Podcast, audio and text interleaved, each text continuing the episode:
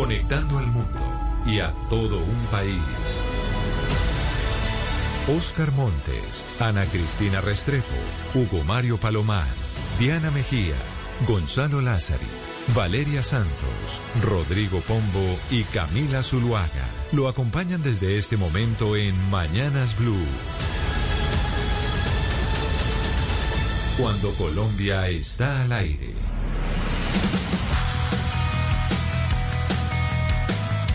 10 de la mañana, 33 minutos. Seguimos en Mañanas Blue y empezamos cuando Colombia está al aire. Vamos hasta la una de la tarde con todas las noticias de Colombia y el mundo, pero también con un poco de música. Y hoy es viernes. Y los viernes la música es noticia, porque por lo general es de estrenos, Gonzalo Lázari. Así que empecemos con las noticias musicales de una vez, porque hoy tenemos estrenos importantes importantes, Camila, como lo nuevo de Maroon 5, el nuevo álbum de Taylor Swift, eh, también Bon Jovi saca nuevo sencillo, pero tal vez el lanzamiento más popular y más importante que recalcan todas las plataformas digitales es el que le voy a colocar a continuación. Le presento a Bad Bunny, a Tiny, a J Balvin y a Dua Lipa.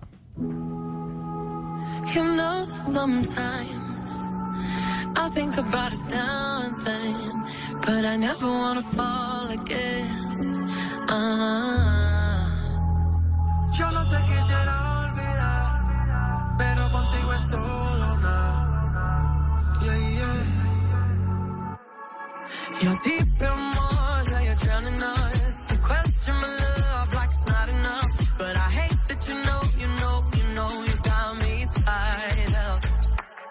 You regret it now, but it's your mistake. What makes you think that my mind will change? And you hate that you know, you know, you know, you know you messed up. One day you'll love me again.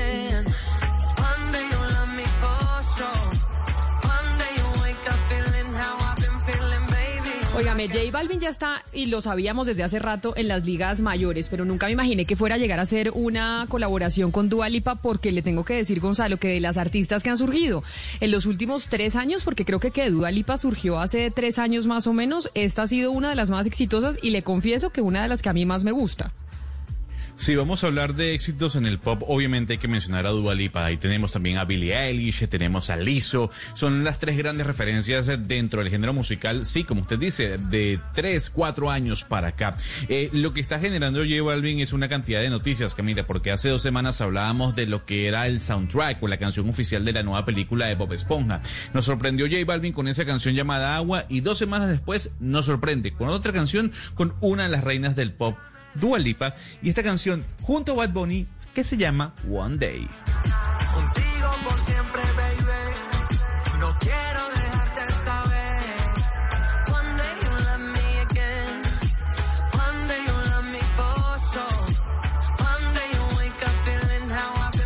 Y a propósito de la ciudad de J Balvin, que es Medellín, Medellín vuelve a ser noticia, pero vuelve a ser noticia positiva, Ana Cristina, porque ya la gente está pensando, bueno, cuando se acabe la pandemia y tengamos la posibilidad de volver a viajar, ¿a dónde nos vamos? Y el mundo entero, pues mucha gente sueña con poder volver a viajar. Y entonces ahora están diciendo que Medellín sería una de esas ciudades a donde uno debería ir después de la pandemia. Sí, Camila, buenos días y buenos días a todos los oyentes. Les cuento que Medellín ha sido preseleccionada como el mejor destino de Sudamérica en los World Travel Awards. Eh, son premios que exaltan a los mejores destinos, eh, destinos no solamente pues por la belleza del lugar, sino por los hoteles, por las atracciones turísticas, por las aerolíneas, por todo, todos los servicios, es decir, todo el paquete turístico que se presenta en la ciudad. Entonces, este año está participando en seis categorías, en categoría de cultura, de reuniones y conferencias, destino para escaparse, cualquiera que sea la definición de escaparse, de negocios, festival, de festivales y eventos. Entonces, eh, aquí Camila, pues hay que recordar que Medellín, aquí pues que con toda la modestia, hay que recordar que en 2014 se ganó el premio al principal destino de reuniones de América del Sur y destino de conferencias. En el 2015 fue el principal destino de reuniones de América del Sur y también destino de conferencias, el mismo premio. Y en el 2016 fue el destino de mejor escapada, cualquiera que sea la definición de escapada. Así que los que quieran eh, venir a Medellín y quieran que Medellín sea elegida, entonces se pueden meter, porque eso es un premio pues por votación, se pueden meter al sitio del Buró de Medellín y ahí está eh, donde se hace clic para recibir todas las votaciones. Hugo Mario, ¿cómo le parece la molestia de Ana Cristina? La molestia de Ana Cristina, que por lo general es muy molestia de los paisas, ¿no? Que ellos siempre dicen, nosotros tenemos gran ciudad. si está en todo su derecho, Medellín es una ciudad eh, que va a la vanguardia, sin duda. Camila es un gran destino turístico y, por supuesto se lo merece, ¿no? El reconocimiento mundial. Bueno, en su momento también Cali ha sido reconocida como un gran destino en el país y, en, y en el continente americano, por parte incluso de medios de comunicación europeos. Entonces, pues, qué buenas noticias en medio de esta situación que estamos viviendo. Pero yo voy a sonar antipático, Hugo Mario, Ana Cristina. ¿Contra quién mm. compite Medellín? Porque ahí tenemos a Lima, tenemos a Buenos Aires, a Santiago, a Río de Janeiro, si hablamos de Sudamérica, ¿no? Bogotá, por ejemplo. ¿Tiene la lista de, contra quién compite Medellín? En este momento no sé contra quién está compitiendo, porque uno entra, uno entra a competir y no ve, pues uno entra a votar entonces uno, uno mira pues que por regiones hay eh, distintos lugares, pero es eh, más por la región. Entonces no, no tiene, pues en este momento si yo entro a votar no veo todas las ciudades. Pero por, por, lo menos sé que hace eh, dos o tres años el premio se lo ganó, no, más, más de tres años, fue con Nueva York para destino a conferencias. Pero en este momento no sé, Gonzalo, contra quiénes compite, pero pues ahora no me vaya a decir que es que estamos compitiendo contra no sé, contra Loma no, contra Santiago de, Chile, no, contra Santiago de Chile. Es una hermosa ciudad también. Ojo, no, no, no, desestimo a Medellín. Nunca la he visitado. Me han hablado muy bien de ella. Pero, estoy diciendo que la competencia está dura, ¿no? Súmese, súmese a, nos, a todos nosotros que estamos contentos con que Medellín esté seleccionada. Es que además Medellín de verdad que ha cambiado muchísimo. Yo viví en Medellín muchos años y la ciudad de hoy en día no tiene nada que ver con la ciudad de los, del 89, del 90 y es una ciudad que se transformó y por supuesto que estamos todos contentos celebrando lo que está hoy en día, lo que nos está contando Ana Cristina. ¿Usted cómo quiere que, a ver, Caracas le gustaría que fuera Caracas, por ejemplo? ¿Cómo está Caracas hoy en, día? En absoluto, para nada, no, pero, pero para nada, en absoluto. Yo, Caracas ni siquiera puede aparecer en esa lista, ni más faltaba. Yo lo que estoy diciendo es una pregunta muy en buena Por ejemplo, me extraña que Barranquilla no esté, por ejemplo. Ah, pero, todo lo que venga a la costa, señora. ¿Sabe qué, Gonzalo? Usted dice que, de ninguna manera va a estar, de, ninguna manera va a estar Caracas, pero yo soñaría que estuviéramos compitiendo con Caracas. O sea, yo que vi a Caracas cuando Caracas era lo que era, de verdad, le digo con el corazón. Yo, exacto, yo soñaría que estuviéramos compitiendo con Caracas y que Caracas volviera a ser lo que fue. Yo, también quisiera. a mí me parece bien linda, ¿sabe? Sí, es precioso Caracas. hermosísima. Y a pesar de todo lo que ha pasado a pesar de todo lo que ha pasado, Oscar, sigue siendo una ciudad que se ve el avance que tuvo en, eh, en, sus mejores momentos. Pero a donde yo me quisiera ir, Gonzalo, con mucho respeto por Medellín, ni más faltaba, es para Tokio el próximo año a los Juegos Olímpicos, porque ya sabe que los Juegos Olímpicos finalmente se anunció que se van a realizar el próximo año, a mitad de año, y que obviamente eso aumentó el costo en 800 millones de dólares el, el aplazamiento. Pero todavía existe la duda de si los Juegos Olímpicos se van a poder llevar a cabo el próximo año, porque no sabemos el coronavirus que nos depara. Pero de todas maneras en Japón están contentos con que, bueno, se, se reprogramó la fecha ya oficialmente. Viernes 23 de julio del año que viene arrancarían los Juegos eh, Olímpicos, Camila, y terminarían el 8 de agosto. Eh, además, eh, Tokio o los organizadores de los Juegos Olímpicos le han dado un cambio completo a lo que es la imagen o al logo oficial de, de los Juegos. Ahora es 2021, el logo oficial de Tokio que se pudo ver desde ayer en las plataformas digitales que la gente ya está aplaudiendo el arte per se. Hugo Mario, señor. No, la pregunta es si esos Juegos Olímpicos van a ser con público o sin público. Si para ese entonces ya podrá asistir la gente a, los diferentes eh, eh, a las diferentes competencias deportivas, porque es que los Juegos Olímpicos sin público serían tristísimos. Pues la pregunta se la, podemos hacer en un momento, eh, Camila, eh, Hugo Mario, a la OMS. La OMS esta, esta semana ha dicho dos veces que la vacuna estaría lista a mediados del año 2021. Eso no quiere decir que la vacuna vaya a acabar con la pandemia, pero tomando en cuenta los lapsos de tiempo que está dando la OMS, pudiésemos decir que en las Olimpiadas sí habrá público. Pero lo que dice, lo que dice Japón y lo que dice Tokio y lo que dice el comité es que obviamente el coronavirus nos va, a terminar haciendo que se tengan que simplificar los Juegos Olímpicos, ¿no, Gonzalo? Porque finalmente el coronavirus también le trajo eh, cambios a los Juegos Olímpicos que iban a hacer este año, van a hacer ahora el próximo y también con algunas simplificaciones, según entiendo. Pues sí, Camila, o sea, lo que van a hacer es que van a reacomodar todo lo que tiene que ver con respecto al calendario, algunos juegos, eh, reducir los tiempos en cuanto a la competición se refiere. Si antes participaban 16 equipos, ahora van a participar 8 equipos. Eh, le están dando mucho puje a lo que es el tenis. El tenis va a estar eh, o se va a realizar en, campos o en canchas techadas. Lo cierto del caso, Camila, es que tomando en cuenta lo que decía Hugo Mario, ayer, por ejemplo, iniciaron las grandes ligas y los partidos que se vieron a través de los canales de televisión eh, se vieron con estadios completamente vacíos. O por ejemplo en el Dodger Stadium en Los Ángeles lo que hicieron fue poner como maniquíes de personas que hacían el papel de público. A lo mejor Japón puede hacer lo mismo en las Olimpiadas.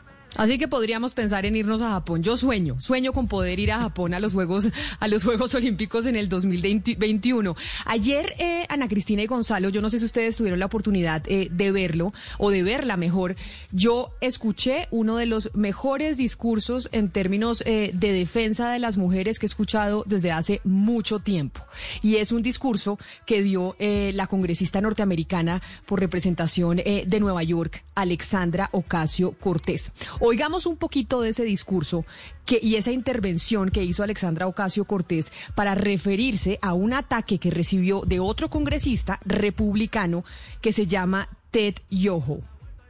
And in front of reporters, Representative Yoho called me, and I quote, a bitch. About two days ago, I was walking up the steps of the Capitol when Representative Yoho um, suddenly turned a corner. Um, And he was accompanied by Representative Roger Williams. Y ahí básicamente lo que empieza a decir Alexandra Ocasio Cortés empieza a contar cómo el eh, senador Gonzalo Teriojo, republicano, le dijo, y me disculpan la palabra que voy a utilizar, pero básicamente que era una perra. Esa, o sea, le dijo que era una eh, bicho, una perra un representante, un congresista norteamericano diciéndole a otra congresista norteamericana en la mitad de las escaleras del Congreso y tocándola en la frente básicamente es que usted es una perra, le dijo. Y básicamente frente a los reporteros. Frente a los reporteros, exacto. Y ella ayer, en este discurso que estamos escuchando eh, de fondo, está contando y narrando lo que pasó. Y dice, ¿sabe qué? Yo estoy aquí porque pensaba dejarlo pasar, porque yo fui mesera, yo fui bartender, a mí mil veces en el metro me han dicho este tipo de palabras y este tipo de cosas y lo iba a dejar pasar. Pero no lo quiero dejar pasar porque el señor Yoho, el congresista, vino a pedir disculpas públicamente y la justificación que dio para pedir disculpas es que él era papá y era esposo. Y ella dijo, yo no voy a permitir que ahora un hombre que es eh, acosador, que es irrespetuoso, venga a utilizar también a las mujeres para justificar que él es un hombre decente porque es papá y porque es esposo. Y decía Gonzalo, el hecho de que un hombre sea papá y sea esposo no lo hace respetuoso de las mujeres. Y la verdad que a mí me pareció impresionante el discurso de, de, Alexandra Ocasio, que ayer además se le aguaron los ojos, cuando decía, yo tengo papás que son migrantes, mi papá afortunadamente no está vivo para ver este irrespeto, pero vengo aquí a decir que esto no puede seguir sucediendo y no podemos seguir normalizando que a las mujeres nos traten así, porque además Gonzalo, el representante Yojo, estaba con otro congresista. Y el otro congresista no dijo nada. ¿Cuántas veces a las mujeres no les dicen perras, vagabundas y de todo? Y los, y los hombres callan porque parece, pareciera, pareciera no, porque ya es normal, porque es normal que ese sea el trato que se le da a las mujeres. Yo no soy devoto de Alexandria Ocasio Cortés, Camila. Eh, estoy muy alejado de sus ideas y de su posición política, pero debo decir que el discurso es maravilloso. Sobre todo, más allá de lo que usted explicó, eh, la, la, congresista le dio las gracias al, a, a su par y le dijo, gracias por hacer, por haberme hecho lo que me hizo, porque eso es lo que demuestra, es la posibilidad de yo darle toda la visibilidad que necesita a personas como usted. Y yo me quedo con esa frase que usted mencionó de su discurso, Camila. El hecho de que usted tenga esposa, el hecho de que usted tenga una hija, no lo hace un hombre decente. Y yo creo que ese discurso va a calar mucho en el pueblo norteamericano. Yo estoy convencido, Camila, que Alexandria Ocasio Cortés va a ser presidenta de los Estados Unidos. Porque este tipo de discursos que están calando en medio de un debate entre posiciones políticas en la nación norteamericana, sin duda alguna, ha traído muy, pero muy buenos comentarios, sobre todo en las redes sociales. Pero además, Gonzalo, las millones de veces que la gente lo ha visto, cómo se volvió un discurso que le está dando la vuelta al mundo, en donde Alexandra Ocasio dice, no señor, que aquí haya un congresista que pueda decirle a otra congresista por mujer, por latina, por migrante, que es una perra enfrente de los, eh, de los reporteros y en el, en el sitio del Congreso sí es algo que nos demuestra cómo básicamente el maltrato a la mujer está completamente normalizado porque nadie hizo nada. Es que lo que es que nadie fue capaz de decirle, óigame, ese no es el trato, esa no es la manera en que usted debe eh, tratar a una mujer. Y como ella le mencionaba, a mí, yo, a mí no me hizo daño que usted me dijera que yo era una perra, porque yo trabajé en bares, a mí me tocó sacar borrachos de restaurantes, sino que dije, que esto pase en el Congreso de la República me muestra que es que esto está pasando con todas las niñas y mujeres eh, en los Estados Unidos y pues no nos vayamos muy lejos del mundo también, Gonzalo. Se le quebró la voz, Camila, se le quebró la voz y, fueron 10 minutos de un discurso impecable. Yo lo que le quería preguntar a usted como mujer, ella dice, a ver, yo iba a dejar pasar el incidente, pero el señor habló y dio una excusa bárbara, anunciando de que ella tenía también esposa, tenía hija, yo no quería dejar pasar esto. No obstante, ella dice que no perdona, que no acepta la disculpa del representante de su colega. ¿Usted como mujer la aceptaría? Se lo pregunto a usted, Camila Zuluaga. Si un hombre le dice maldita perra y luego le pide disculpas públicamente, alegando cualquier excusa, pero le pide disculpas, ¿usted lo perdonaría? Pues es que yo creo que toda la gente tiene derecho a equivocarse y los hombres también, y más faltaba, todos cometemos errores y ella lo dijo en su discurso.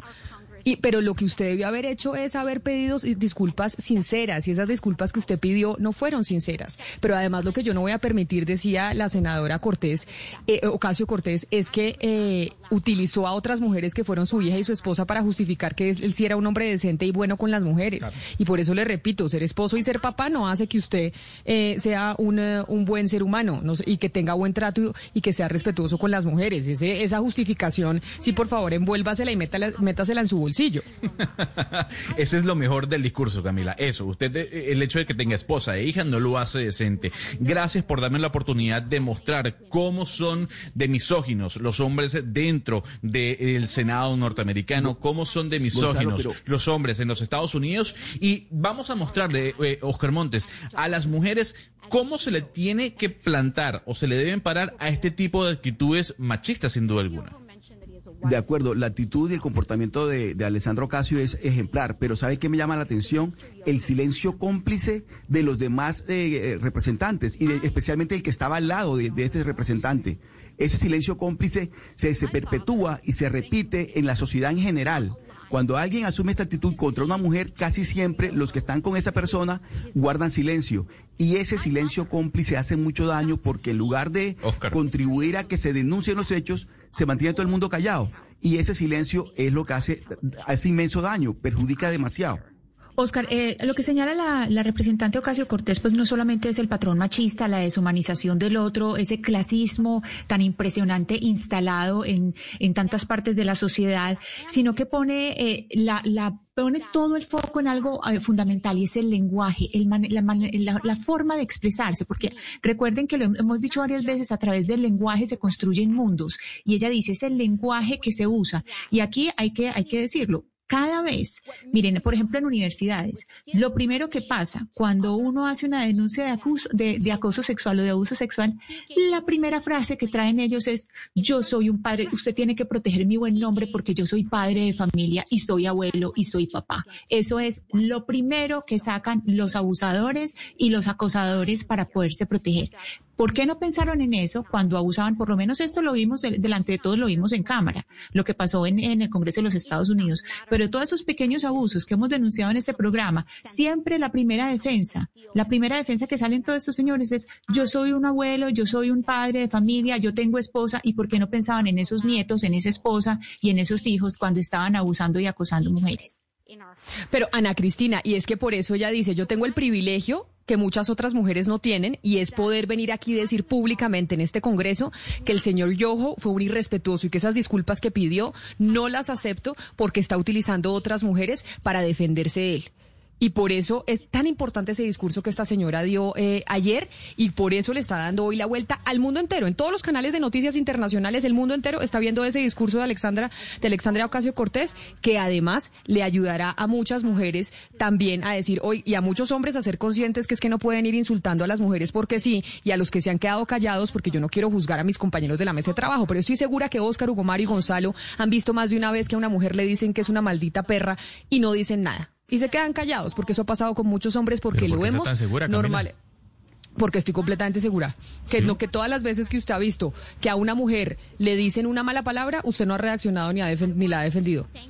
No, pero pues no, no, no debería estar tan segura, Camila, porque es decir, ante una situación de esa yo creo que uno tiene que intervenir. Bueno, es que ah, yo no recuerdo que me haya tocado, por lo menos en esos términos, ver una discusión o un trato eh, denigrante como ese que usted está describiendo contra una mujer. Ah, yo, yo le invitaría, Hugo Mario, a que, a que pensara. Piensen todo, ¿cuántos años tiene usted? No, 40 y algo. ¿Cuántos años? Por eso, bueno, 40 y algo. Piense si en sus 40 y algo años de vida usted no ha oído que han irrespetado a una mujer y le, han dicho usted, eh, usted es una perra, usted es una puta, y si siempre usted ha entrado a defender y a decirle a su amigo, porque muchas veces son amigos, oiga, no la trate así, no hable así, no le diga eso, porque lo ah, hemos no, normalizado. Es que quien trata así a una mujer no es amigo mío, Camila. O sea, partamos de eso. O sea, no, no puede ser un amigo mío. Yo lo invito a que haga la reflexión, a que, a, que piense si en esos 40 años siempre se ha reaccionado, porque muchas veces hay silencio, y era lo que decía la, la, la, la congresista. Lo increíble es que acá estuvo, mucha gente lo vio y nadie dijo nada. Pero permítame ahora irme, Hugo Mario, a las 10 de la mañana, 54 minutos, al Congreso de la República, pero de Colombia. Pasar del Congreso eh, norteamericano al Congreso colombiano para saludar al representante Mauricio Toro. Representante Toro, bienvenido a Mañanas Blue.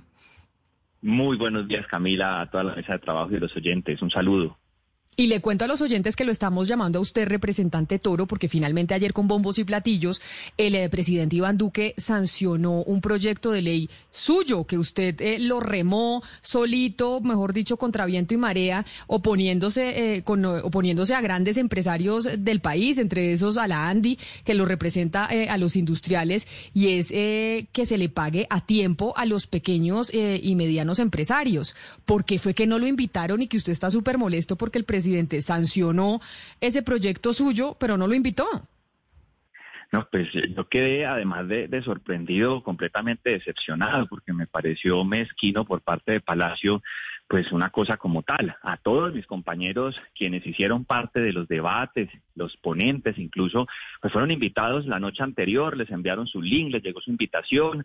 Eh, a mí nunca me llegó nada, a tal punto que yo a las ocho y media de la mañana pues puse un tweet y dije que lamentaba mucho pues que trataran de, de opacar de manera mezquina con este tipo de jugaditas pues el protagonismo de una persona que fue el autor del proyecto y que se le luchó en contra del gobierno, en contra de la Andy de Fenalco, que fueron los tres que se opusieron. Eh, entonces ya esa hora me llama pues el viceministro del Interior y me dice, qué pena, discúlpenos, eh, le vamos a mandar un link, link que no llegaría. El evento empezó a las 12 del día y a las 12 y 28 ya cuando el ruido estaba en redes, que era terrible, uno de los representantes se retira y deja constancia que se retiraba porque le parecía de muy mal gusto. Entonces me mandan el link. Cuando yo me conecto, pues ya el presidente está diciendo muchas gracias a todos y a todas y despidiéndose. Pues yo me salí, pero aquí lo, lo, que a mí me, parece grave, más que no me hayan invitado, es que traten de engañar al país dando a entender que ni en comercio la Andy Fenalco ayudaron a la ley cuando los tres fueron los grandes opositores hasta último momento y quisieron hundirla. Entonces me pareció hasta hipócrita, pero bueno, al final tengo que decir el presidente en horas de la noche me llamó, me llamó a felicitarme, no a disculparse por, eh, digamos, lo que hicieron, que le salió mal, porque esto despertó fue solidaridad en la gente, en los gremios, incluso que acompañaron el proyecto. Y pues me llamó a felicitarme, yo le manifesté mi preocupación, y pero sobre todo mi molestia, y bueno, eh, esas son las cosas que pasan. Lo importante es que los emprendedores y los empresarios de PYME van a tener sus pagos a 45 días. Pero representante Toro, ¿y usted por qué cree que hicieron eso? ¿Usted cree que fue a propósito, que hubo mezquindad ahí de no, de no invitarlos o realmente es que se les olvidó? Pues hombre, eh, esta no es la primera vez. Eh, yo fui el ponente de la ley que prohibía el asbesto en Colombia, de autoría de la doctora Nadia Blel, senadora. Eh, me la jugué y logramos sacar ese proyecto y también en ese momento invitaron pues a otras personas y a mí como ponente tampoco. Y le ha pasado al Partido Verde en unas de las sanciones allí que, que no lo hacen. Entonces yo creo que es una estrategia perversa de los asesores de Palacio. No sé quién asesora al presidente porque yo no tengo duda que, que él no estaría pues eh, de acuerdo con este tipo de jugaditas. No sé quiénes sean, pero les está saliendo costoso y mal. Cuando uno está acorralado, uno lo que tiene que tratar es de generar buenas relaciones, no de seguirlas dañando. Y pues esto es lo que han venido haciendo desde Palacio. Muy triste. Señor Toro, ¿usted sabe si el proyecto quedó eh, tal cual, es decir, es tal cual usted lo propuso? Sí, el proyecto ya el presidente tiene solamente dos opciones, o lo sanciona o lo objeta, no puede hacerle cambios de ningún tipo tan pronto sale del Congreso de la República. Y ayer pues sancionó como quedó la conciliación que se aprobó a finales pues del mes de junio. Así que como lo, lo sacamos quedó que eso es una muy buena noticia. Representante Toro, pero ahí quiero seguir con las mezquindades porque entiendo y cuénteme usted qué fue lo que pasó con el proyecto de ley que es otro que usted está eh, tramitando en el Congreso sobre las plataformas de transporte, sobre Uber, Cabify, etcétera, etcétera, porque usted tenía una alianza con el representante del Centro Democrático Ballesteros, Edwin Ballesteros, y ya no. ¿Qué pasó? Que, que, porque ahí como que también el, el, el, gobierno se metió para que para que se fueran con ellos los del Centro Democrático y dejarlo usted solo. Sí, pues es que estas son unas eh, malas estrategias. Por eso yo digo que yo no, no, he podido entender. Es claro que el gobierno nacional no tiene agenda política eh, ni legislativa y pues lo poco que tienen lo torpedean. Entonces es, es muy grave. Este es un proyecto de ley que tiene una eh, un objetivo muy loable y es equilibrar la cancha entre taxis y plataformas. Venía muy bien, con un apoyo por primera vez en 10 años de casi todos los partidos políticos y ellos simplemente se encargaron de torpedearlo para que no pasara porque, no sé si es porque venía con una coautoría de un partido de oposición y de los verdes, y entonces lo que hacen es tumbarlo y ahora radicaron uno gravísimo y más dañino, le hace daño a los taxistas, a los conductores y a los ciudadanos, pero me dejaron a mí por fuera, dejaron de invitarme a las reuniones que yo venía liderando con ese proyecto. Yo radiqué otra vez mi proyecto con otro grupo de congresistas, pero son, son, unas jugaditas que, el, que, que, muestran como una doble cara de discurso. El presidente habla de unidad, el presidente habla de, de trabajar juntos, pero lo único que hacen como gobierno es dividir dividir y dividir. Entonces, yo, yo todavía no entiendo, me parece súper incoherente y jugadas mezquinas que no le aportan a los ciudadanos, que es por los que tenemos que trabajar. Pues representante Toro, sintiéndolo mucho que, que, esté siendo víctima de esas mezquindades y que a pesar de que usted había sido el, eh, el promotor del proyecto, el creador, etcétera, etcétera, pues básicamente eh, lo hayan negriado. No, esa no es una palabra que yo debería utilizar porque después me van a caer absolutamente todos.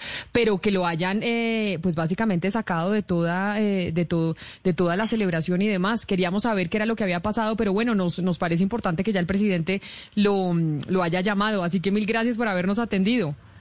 No, gracias a ustedes y bueno, esperemos que los asesores de Palacio empiecen a pensar mejor cómo lograr coaliciones y acuerdos políticos que permitan sacar al país de momentos tan difíciles, pero dividiendo no van a lograr nada. Así que un abrazo y muchas gracias a todos. Un saludo especial, son las 11 de la mañana en punto. Estoy viendo aquí Hugo Mario que la congresista Betty Zorro lo estaba escuchando y nos manda un mensaje y nos dice que ese tema que estábamos eh, tratando sobre el discurso de Alexandria Ocasio Cortés, que también ocurrió en, en la Cámara de Representantes en Colombia cuando eh, un representante de la Cámara, un compañero suyo, le dijo zorrita porque ah, claro. el apellido era Zorro, ¿no? Entonces le dijo Zorrita y, na, y como que tampoco mucha gente dijo mucho. Sí, no, no, no. En su momento eh, claro, fue noticia. No, no recuerdo quién, quién fue el representante. Creo que era del Centro Democrático, si no estoy mal.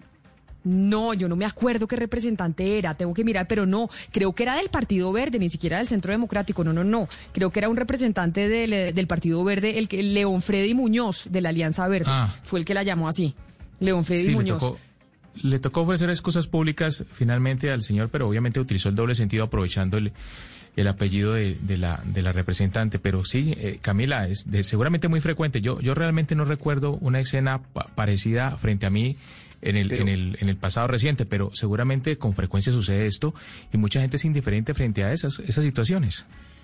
Pero mire, Camila, volviendo a la queja del representante Toro, algo está pasando en Palacio, ¿sabe? Algo está pasando en Palacio con el tema de las formas, con el formalismo, pero también con el fondo. Mire usted lo que ya, este es el tercer episodio que se suma, ¿no? Porque durante la instalación del Congreso, al presidente se le olvidó formalmente declarar instalada las sesiones de, la, la legislatura, la legislatura. Mire lo que ocurrió con el, decreto presidencial que se cayó en la Corte Constitucional por la falta de la firma de dos ministros. ¿A quién se le puede pasar por la cabeza que semejante decreto, que es de lo más importante del gobierno, se cayó? Y ahora el representante, Toro se queja de que no lo invita a una ceremonia, a un evento donde él fue uno de los principales, si no el principal promotor de la iniciativa. Entonces algo está pasando. Él habla de mezquindades, pero también yo creo que hay mucho descuido. Yo creo que hay mucho descuido.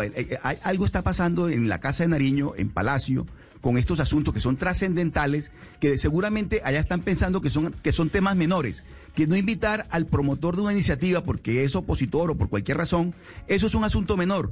Y resulta que no, porque las formas hablan del fondo, las formas hablan de lo que se piensa. En este caso, ese tipo de, manifestaciones, el olvido de, instalar formalmente las sesiones del, legislativas del Congreso, el, yo no sé, yo no, yo no he podido entender, por ejemplo, Camila, qué pasó con las dos firmas de los ministros, que por ese formalismo se cayó en la Corte Constitucional el decreto de, la, de la, de la, del subsidio a los estratos 1, 2 y 3 en los servicios públicos.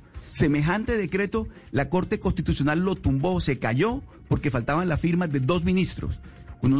algo está pasando. Y eso es, eso es responsabilidad directa de Palacio, eso es responsabilidad directa de la oficina jurídica de la Casa de Nariño. Y bueno, obviamente que también creo que en estos casos, Camila, me parece que eh, la Corte pudo haber ayudado porque es un, digamos que es un error subsanable. Cuando usted radica el, decreto, el documento en la Secretaría de la Corte Constitucional, se dan cuenta que faltan las firmas y le dicen, le dicen de buena manera, mire, aquí faltan unas firmas, por favor, tal cosa. Pero no lo hicieron. el error de todas maneras no se subsanó y se mantuvo. Algo está pasando en la Casa de Nariño, algo está pasando en Palacio, que están siendo muy descuidados con asuntos trascendentales.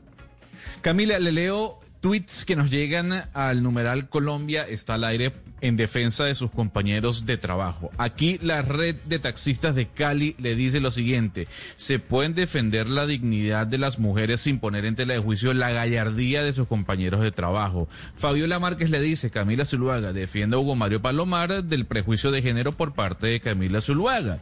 También varios oyentes están comunicando defendiendo a los hombres de la mesa, Camila Zuluaga. Es que hay que, hay que creerle a Hugo Mario.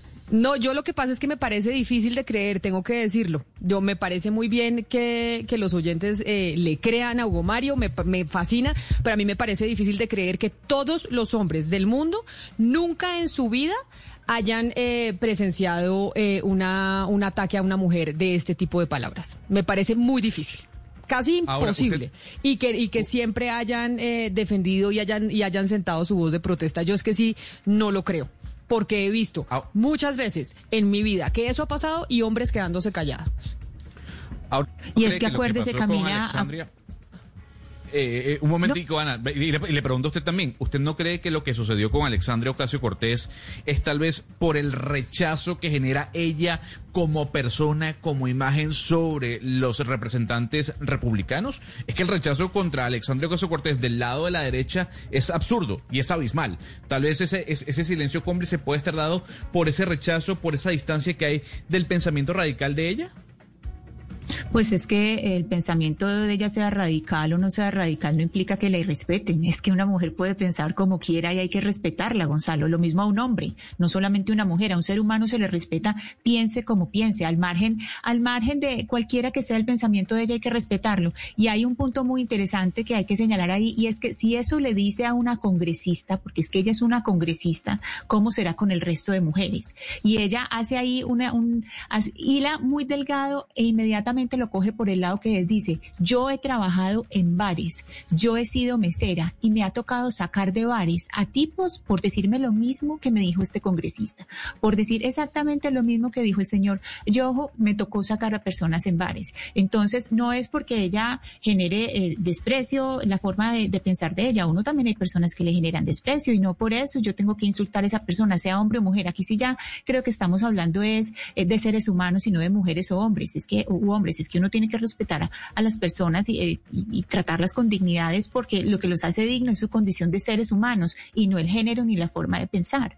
Y yo le mando un saludo muy especial a todos los hombres que nos están escribiendo, que dicen que yo estoy generalizando. Me disculparán, pero yo sigo creyendo que, y los invito a que hagan una eh, reflexión, a que empiecen a pensar en toda su vida. Si todas las veces que han escuchado esto siempre han sentado su voz de protesta, y yo me atrevería a asegurarles que no que no siempre han sentado su voz de protesta. 11 de la mañana, 7 minutos, ya volvemos, vamos a hacer una pausa y cuando regresemos vamos a hablar con los creadores de la polémica sobre que el ajiaco es una comida callejera, este eh, reto que generó Netflix precisamente sobre la competencia de las comidas callejeras en América Latina y metieron ahí el ajiaco, 11 de la mañana, 7 minutos. Colombia está al aire.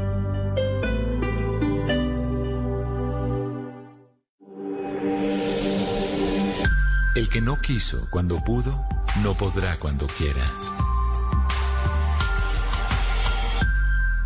Blue Radio. El sabor, la sensualidad y el ritmo de la costa caribe brilla por las noches con Rosario Montes. Pasión de Gavilanes. Lunes a viernes después de noticias de las 7 de la noche. Tú nos ves. Caracol TV. Son tiempos de cambios a gran velocidad. Ahora la humanidad habla de teletrabajo, compras en línea, conciertos por internet, banca virtual, emprendimientos y ciudades inteligentes. Para estar a la vanguardia, sintonízate con Blue 4.0, donde la economía digital y las industrias creativas son una excusa para conversar. Dirige Juan Manuel Ramírez, Blue 4.0, lunes a viernes de 9 a 10 de la noche en Blue Radio. La nueva alternativa. Blue, Blue Radio.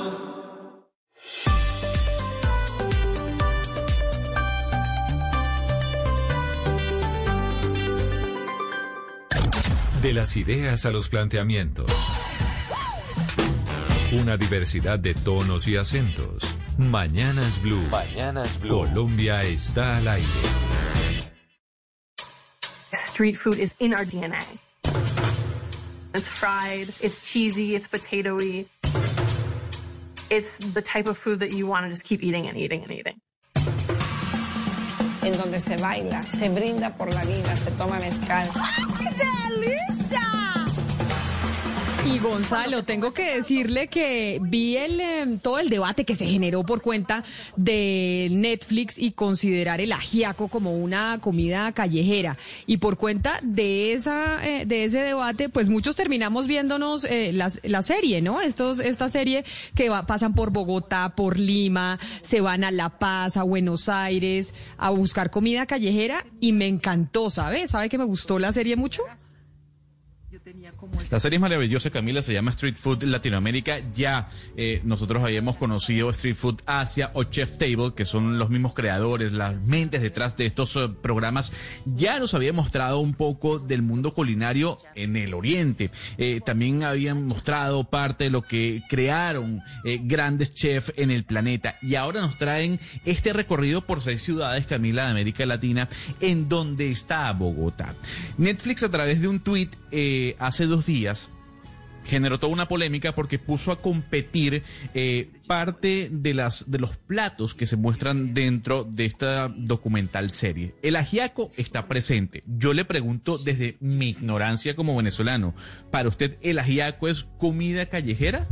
No, a mí no me parece que el ajiaco sea comida callejera, porque el ajiaco, usted, una sopa es difícil que sea callejero una sopa y además el ajiaco usted se tiene que sentar en una mesa. Lo que pasa es que en el capítulo de Street Food lo que muestran es el mejor ajiaco de Bogotá, que es el de la plaza eh, de mercado de la Perseverancia, que ahí sí se come un ajiaco delicioso, pero incluso ese ajiaco de la plaza de la Perseverancia no es un ajiaco callejero, porque usted se sienta en su mesita y además se lo sirven impecable y delicioso. Pero no solo el ajiaco, ahí también muestran el rompecolchón, muestran las arepas. El punto es que aquí se puede generar un debate, Camila, sobre si la Plaza de la Perseverancia es un lugar de comida callejera. ¿Se puede notar así? O sea, cuando uno va a Bogotá, uno para comer comida de calle, eh, ¿el sitio ideal es la Perseverancia o no lo es? Yo para pues tener en cuenta, y se lo pregunto como turista. No, esa Plaza de la Perseverancia sí vive llena y sí usted come delicioso y esas arepas son muy ricas, ¿sabe? Porque además como lo muestran en, eh, en, en la serie, pues básicamente son con mote molido, las son deliciosas. Entonces yo creo que usted puede ir a muchas plazas en Bogotá, esa es icónica, y comer eh, comida callejera deliciosa. Es Pues que, yo lo es que, invito es que la, Gonzalo, es que las plazas de mercado en Colombia son, son zonas gastronómicas. Es decir, se come muy buena comida. Por ejemplo, en Cali, en la Galería Alameda, se come una excelente comida de mar. Pero pasa lo mismo en plazas de mercado de Medellín, en el Caribe, en, en- en diferentes regiones del país. Yo creo que, Camila, que el ajiaco y Gonzalo, ante su pregunta, al igual que la bandeja paisa, el sancocho de gallina, son platos típicos, más no son platos que se venden en la calle. Diferente a una arepa, por ejemplo, que sí se vende en una parrilla en cualquier esquina del país, como se venden tacos en, en cualquier eh, esquina de Ciudad de México. Pero un, ¿Sabe un una cosa, ajiaco no es una comida callejera. Hugo Mario, no, yo creo que eh, habría que mirar lo de la comida callejera, en qué sentido está planteado, porque usted, o sea, se prepara en la calle o se consume en la calle. Pero le quiero contar algo, Camila, usted en Barranquilla va al Totumazo, que está en una esquina, en una calle, y se toma allí o se come una sopa espectacular. Es decir, yo creo que el, eh, uno puede en la calle o en una plaza de mercado, en la Perseverancia, en cualquier parte, en, en Lorica, por ejemplo, el mejor sancocho de pescado, usted se lo come en la plaza de, Lorica. Pero, pero depende dónde, el concepto es dónde se prepara o donde se consume. Porque lo que, lo que usted dice es muy cierto. Preparar una sopa en la calle es muy complicado, pero usted se la puede tomar, sobre todo, por ejemplo, en climas como los nuestros, pues que Sí, son muy tan difícil calientes. una sopa en la calle. Pero mire, como dice, como dice Hugo Mario, las plazas son sitios gastronómicos en nuestro país. En Bogotá, otra plaza, la del Restrepo, me dice un oyente, es muy popular por la ensalada de frutas y por eh, el ceviche.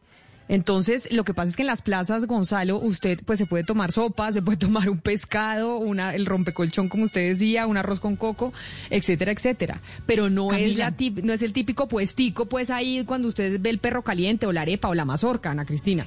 Es que este, este ejercicio nos recuerda un poco a lo que hacía Anthony Bourdain, que Anthony Bourdain cuando viajaba por el mundo haciendo ese programa que él tenía de culinaria, miraba mucho es esa comida que se prepara dentro de la casa y que también sale a la calle. Por ejemplo, aquí cuando vino Antioquia fue a San Antonio de Pereira a comer chunchurria, chinchullo o como se diga en cada ciudad donde nos están oyendo que en todas partes le dicen distinto. Entonces también hay, hay una serie de, no es solamente la preparación, sino la forma de consumo y me parece muy bonito que las distintas series, en, esta, en este caso Netflix, nos lleven a conocer otros países porque uno generalmente cuando viaja, viaja y es a sentarse eh, en un restaurante, pero uno quiere conocer cómo come la gente del lugar, es decir, lo que come la gente que vive ahí y vivir como la gente, eh, compartir un poco de lo que tiene eh, la gente que vive ahí. Entonces ese me parece que es el, el gran valor. Puede que para nosotros el ajiaco, por supuesto, no sea lo que se come en la calle, pero sí nos lleva a saber qué come un colombiano, pues a la persona de afuera, qué es lo que come un colombiano en su casa cuando se sienta con su familia. Y me dice, y lo más triste, ¿sabe qué es, Gonzalo? Antes de irnos con su personaje, es que me dice un oyente algo que ya sabíamos, y es que la plazoleta de comidas de, de la Plaza de Mercado de la Perseverancia está cerrada. Y está cerrada pues por el coronavirus y que muchas de las familias que hacían los ajiacos más ricos de Bogotá, esos que aparecen en esa serie de Netflix de la que estamos hablando de Street Food, están pasando un momento muy difícil económico por cuenta de que no están pudiendo trabajar. Ahí resaltan el trabajo de Mamaluz, para que le quede escrito y le quede tal vez en la conciencia y en el consciente a todos los oyentes. Eh, El ajiaco de Mamaluz de la Plaza La Perseverancia. Por eso, Camila, es un verdadero placer poder conversar a esta hora, luego de este debate, con el creador y productor, no solo de Chef Table, no solo de Street Food eh, Asia, sino también de Street Food Latinoamérica. Hablamos de David Gelb, que se conecta con nosotros a través de Zoom desde Los Ángeles. Señor Gelb, gracias por estar con nosotros a esta hora en Blue Radio. Oh, thank you so much for having me. Eh, señor lo primero es entender un poco para usted qué significa la comida callejera. Well, street food has always been very important, I think, for uh, communities to come together. And it's a some of the best food in the cities that you know. I made a show called Chef's Table, and some of the best food in the cities that we would visit for Chef's Table were these street food stalls that chefs would take us to, and then it was there that we could really have a point of view to experience the city and experience the culture. And I think that um, street food in Latin America is incredibly diverse, delicious, beautiful, full of character and excitement. And um, we just had a tremendous time uh, making this uh, making this show. ¿Qué nos dice el señor Gelb a esa primera pregunta de Gonzalo, Sebastián? Eh, Camila, eh, nuestro personaje nos dice que la comida callejera siempre ha sido muy importante en las comunidades para que están, eh, permanezcan unidas. Y algunas de las mejores comidas que se pueden probar en las ciudades que, que visitaron están en las calles precisamente. Es ahí donde podemos ver, dice él, tener un real punto de vista para vivir las ciudades, para experimentarlas, para absorber su cultura. Y cree que la comida callejera en Latinoamérica es muy diversa, deliciosa, eh, dice que tiene mucho carácter y la verdad tuvieron un momento muy grato eh, al momento de rodar esta serie. Son seis capítulos, eh, Sebastián, eh, Buenos Aires, Oaxaca, La Paz, Salvador en Brasil, Lima y Bogotá. Son diferentes platos, diferentes historias. Señor Gelb, tomando en cuenta esta premisa a la pregunta, ¿cómo describiría usted la comida latinoamericana? ¿Qué puede destacar de ella? Well, I would say that, you know, first, it's very difficult to narrow it down to the six cities that we get to feature in the show. And, you know, we take a point of view in each episode where we approach a city. We look at the culture of the city. We tell the story of uh, a very interesting person, you know, a street food uh, chef in each of these cities. And then we also look at some of the other uh, characters as well and through this perspective, we hope to really take, be able to transport a viewer to these cities. And I think the best way to experience it is to be on the streets, eating the food, um, and participating in the culture. And that's what we hope to bring to audiences when they come and watch the show. Para el señor Gonzalo, pues e, es realmente difícil acortar el paso por las seis ciudades que visitaron. Hacerlo muy corto es difícil, pero en cada episodio pues muestran un punto de vista particular de cada ciudad, muestran su cultura. Eh, trataron, Gonzalo, de mostrar una historia interesante de una persona que tiene un puesto de comida callejera en cada ciudad y también mostrar otros personajes y, a través de esto trataron de, Gonzalo transportar a la gente a estas ciudades, que usted la pudiera vivir a través de la serie. La mejor manera de, eh, de tener esa experiencia es estar en las calles comiendo con la cultura. Y así es como buscan traer a la audiencia a que se quede, a que se entusiasme por ver esta serie.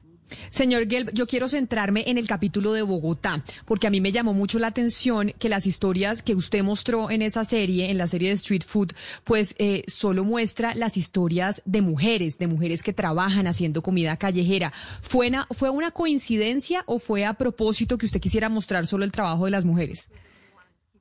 Well, you know, we kind of found in our research that women make up the backbone of street food. You know, most of the vendors um, from our research are uh, women. They are bringing an incredible culture with them, and then also uh, there's a struggle, you know, that I think that you know women um, are fighting on all levels of the culinary world to receive recognition for the work that they're doing. And so we were very happy to be able to feature women and to tell their stories and to give them put a spotlight on the incredible work that they're doing. Pues fíjese Camila que ellos encontraron en esta búsqueda, en esta investigación, pues que las mujeres estaban detrás de la cocina cuando, cuando se hablaba de comida callejera y en su investigación también vieron que la mayoría de los vendedores, pues las vendedoras son precisamente mujeres y detrás de ellas, dice él, pues hay una gran cultura, pero también hay una gran lucha. Las mujeres eh, que vieron pelean en todos los niveles en ese mundo para recibir reconocimiento por el trabajo que hacen y pues quedaron muy contentos de encontrar mujeres así, eh, contar sus historias y, lo puso muy contento poder destacar en la serie pues todo ese trabajo que hacen. Qué belleza esa respuesta, señor Guedes. Pero si yo lo pongo a escoger eh, un solo plato, ¿qué es lo que más le gustó de la comida colombiana que usted probó en Bogotá? Well, I mean, especially the stews, you know, the, the things that Mama Luz makes, who we feature in the episode. I think it's what she does is very interesting because there are a number of different types of soups and um, delicious food that she makes. And so unlike many other vendors, you know, she doesn't just specialize just in one flavor, you know, so I thought that that was quite interesting. Um, you know, I've enjoyed spending time in Colombia and, um, I think it's a combination of not just the food, but just the feeling, you know, the kind of energy of the people. We really like telling the story especially because about how it brings people back to these public kind of markets and community markets. And, um, you know, it's especially important now because with this COVID-19, you know, it's, it's very hard for people to come together. And so I really hope that this episode shows people that there's a beautiful world waiting for them when they're when, when it's safe to come back together and to experience these markets. Ana Cristina, pues eh, le encantaron, le encantaron los guisos y, habla, por ejemplo, de las cosas que hace Mamaluz. Mamaluz es el nombre de la protagonista de ese episodio y habla de la, de la Giaco de Mamaluz. Eh, lo que ella hace pues es muy interesante porque hay una cantidad diferentes de sopas, de comida deliciosa que hace, a diferencia de otros vendedores. No solo ella se especializa en un sabor, y, también le encantó el tiempo que estuvo en Colombia. Eh, dice que no solo se trata de la comida, sino de una combinación de cosas, de sensaciones, de energía, y, le, le, gustó contar esa historia. Especialmente fue traer a la gente a, a, estos mercados en las comunidades, porque dice que es muy importante hacerlo ahora con todo este tema de la pandemia en el que usted, Ana Cristina, no puede salir a la calle. Entonces la serie lo que hace es recordarle a la gente que pues hay un mundo maravilloso esperándonos para cuando podamos salir. Para yo poder probar el ajiaco, Camila, Sebastián, Ana Cristina, Hugo Mario, Oscar, yo no lo he probado y de verdad eh, es una falta de respeto para mis compañeros colombianos, ya que trabajo en un medio colombiano. Pero, señor Gelb, eh, yo, a mí me llamó mucho la atención que, que hay, una, hay una cantidad de historias que se recrean capítulo tras capítulo. Pero para usted, ¿qué es más importante? ¿Mostrar en sí la comida callejera, lo que es el plato o precisamente las historias que están detrás de ella? Yeah, I think there are three ingredients to every episode, and this is true of Chef's Table as well. And this has been, it goes back to Jiro Dreams of Sushi. You know, my style of filmmaking has always involved going after a character, looking at a person. It's just not, it's a story about a place, it's a story about food, but it's especially a story about a person. And so we kind of have these three ingredients. The location and the history of the city is very important. The style of food is very important, and the style of the food is very much connected to the history. It has to do with the immigration, it has to do with what the country has gone through. And then the personal story is what is the emotional thread for the for the show. Gonzalo, pues él cree que hay tres ingredientes fundamentales que tiene cada episodio. Y es lo mismo que ellos trataron de hacer en la serie que pues que comentábamos anteriormente, esa serie Chef Table. Y el estilo de nuestro personaje Gonzalo siempre ha sido, dice él, tratar eh, las historias con un personaje fuerte, mirar a esa persona, no, no solamente eh, se trata de la comida, se trata de una historia. Y estos tres ingredientes pues son el lugar, la historia de la ciudad, el estilo de la comida, porque esto, Gonzalo, está muy conectado con la historia, tiene que ver con la inmigración de la ciudad, con lo que transpira el país, y después, pues, la historia personal es realmente el reto maravilloso de la serie. Tengo una última pregunta para usted, eh, señor Gelb, y es eh, básicamente la que nos hizo Netflix a través de Twitter que generó toda esta controversia y razón por la cual decidimos eh, llamarlo. Y es, para usted, eh, ¿cuál fue la gastronomía que le pareció más interesante de América Latina en donde estuvo? ¿Cuál fue la que más le gustó? That is a very difficult question. You know, I think they all have uh, very different uh, styles, you know. Um, I think they all have great merit. For me personally, you know, I made a film once called Jiro Dreams of Sushi. Um, and so, you know, I'm very into um, Japanese food. And so Peru, you know, in Lima specifically, um, had a strong connection for me, you know, because of the Asian culture, Asian influence. Um, our chef comes from that we feature comes from a Japanese background. And so there's a certain, uh, just the idea of the, the fish prepared very simply, in the ceviche and that kind of style really struck a chord with me personally. But I think that there's really something for everyone. And there's in every city, there's something that I really love. Señor David Gelb, creador y productor de Street Food Latinoamérica, mil gracias por atendernos eh, desde Los Ángeles el día de hoy. Feliz eh, resto de viernes para usted. Thank you so much for your thoughtful questions, and uh, I hope that uh, many people get to see it and enjoy it. Gracias. ¿Qué nos dijo Sebastián al final? A mí me parecía que no era muy difícil de predecir que él iba a escoger la comida peruana, ¿no? Que finalmente sí es una de las mejores de América Latina y del mundo. Sí, es la, es la estrella de América Latina, pero dice él que esa pregunta que usted le hizo es difícil, es difícil de responder porque cada ciudad tiene estilos diferentes. Y él una vez nos cuenta que hizo eh, un filme sobre el sushi, entonces él está muy eh, eh, compenetrado con la comida japonesa, tiene una fuerte conexión con Lima, le encantó Lima por la influencia asiática que tiene esta ciudad y hay toda una influencia japonesa también. El pescado lo preparan de manera muy simple, nos cuenta, y el tema del sushi para él terminó siendo todo un reto. Allí hubo algo especial porque cada persona del equipo pues de la filmación encontró su plato y además pues termina diciendo que cada ciudad realmente tiene algo encantador. Mire, eh, Oscar en el 301-764-4108, que es nuestra línea de WhatsApp, a través, ese WhatsApp y ese número a través del cual los oyentes se comunican con nosotros. Se lo repito, 301-764-4108. Nancy le manda el siguiente mensaje. Escuche usted. Oscar, me extraña que no hagas mención a los zancochos callejeros los fines de semana en Barranquilla. Se monta un fogón de leña y se monta la olla ahí y ahí en esa esquina o en la puerta de una casa llega la gente y compra sus sopas servidas en vasos de icopor. Así que sí se preparan sopas callejeras y en Barranquilla se vende el zancocho en la calle. Camila, tiene toda la razón Nancy. Mire, es que Barranquilla vive en las esquinas, Barranquilla vive en las calles, sobre todo lo que tiene que ver con la comida. Usted no se imagina, ese, lo que dice ella es totalmente cierto, la, la sopa, pero por ejemplo yo hablaba del Totumazo, que es un sitio donde se, se venden puras sopas. Usted llega allí y le van a vender sopas y se las sirven en Totuma en la totuma grande y usted se la toma con la, con la, la cuchara, es de lo que llaman cuchara de palo, que también la sacan del totumo. De tal manera, Camila, que usted después que se tome un totumazo de esos, usted no puede sino dormir. Y puede dormir dos días. Porque es que del tamaño de la sopa que le sirven a usted. Barranquilla vive en las esquinas, Camila, y qué bueno que en esta serie de la que estamos hablando y que generó la polémica por cuenta de la Yaco, se ocupen de, de las otras ciudades. En el caso de Barranquilla, por ejemplo, Camila, le quiero contar.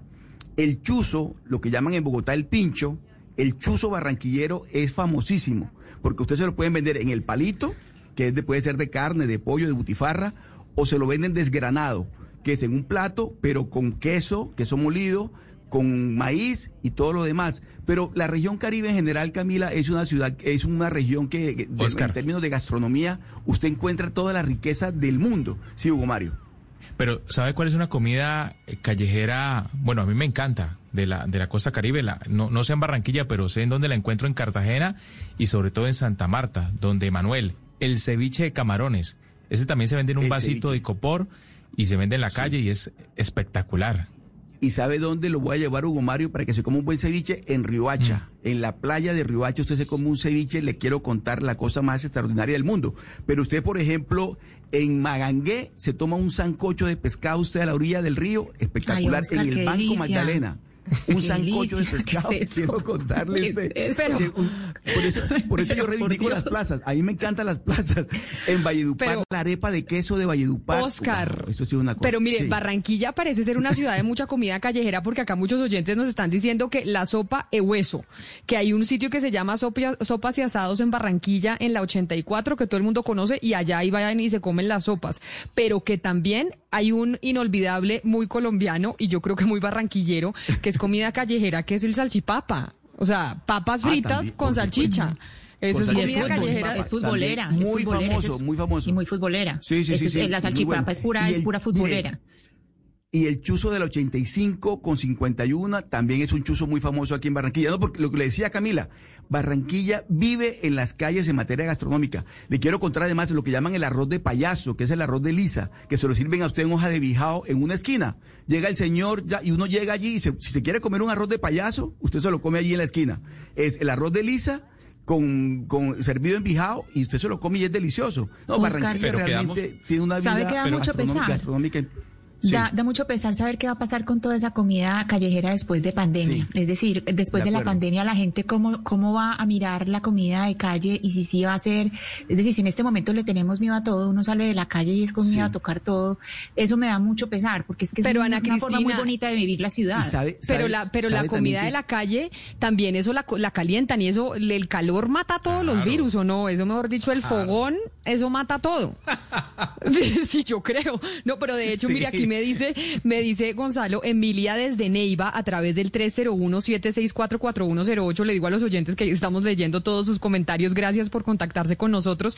Pero Emilia desde Neiva dice que allá en Neiva hay sitios cerca al éxito de la 26 en donde, en donde venden sancocho de gallina delicioso todos los domingos. O sea que ahí yo me equivoqué. La sopa sí puede ser callejera y en Barranquilla, en Neiva y puede que en Bogotá. Pero estamos claros, Camila, y yo sé que aquí todos los colombianos me van a caer encima, que la comida callejera favorita en América Latina es el, es el ceviche peruano, no barranquillero, sino peruano. Por lo menos el más importante. ¿En eso coincidimos o no coincidimos? Comida, a mí me parece que la mejor comida es la, la peruana, me disculparán los colombianos claro, que sea claro. antipatriótica y todo lo que sea, pero me parece que sin duda alguna la mejor Sí, gastronomía del continente es la, es la peruana. O sea, uno allá come Sin una cosa alguna. delicioso. A mí me fascina la comida colombiana, pero yo estoy de acuerdo con el productor de Street Food que la comida peruana es más rica. Oscar, no nos vaya a matar. No, ¿sabe qué tiene? No, ¿sabe qué tiene la comida colombiana? La variedad, porque es que usted en, la- en Colombia usted puede comer de todo.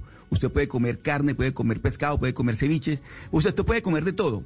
Eh, y, creo que esa es, esa es la gran, el gran aporte nuestro como país. Usted, una mamona en los llanos, quiero contarle, usted hace una mamona en Arauca, por ejemplo, allá, es una cosa espectacular. O, la, bueno, la comida es lo que hay en, Colombia. Y sabe también que hay, y es muy particular en la región Caribe, los jugos.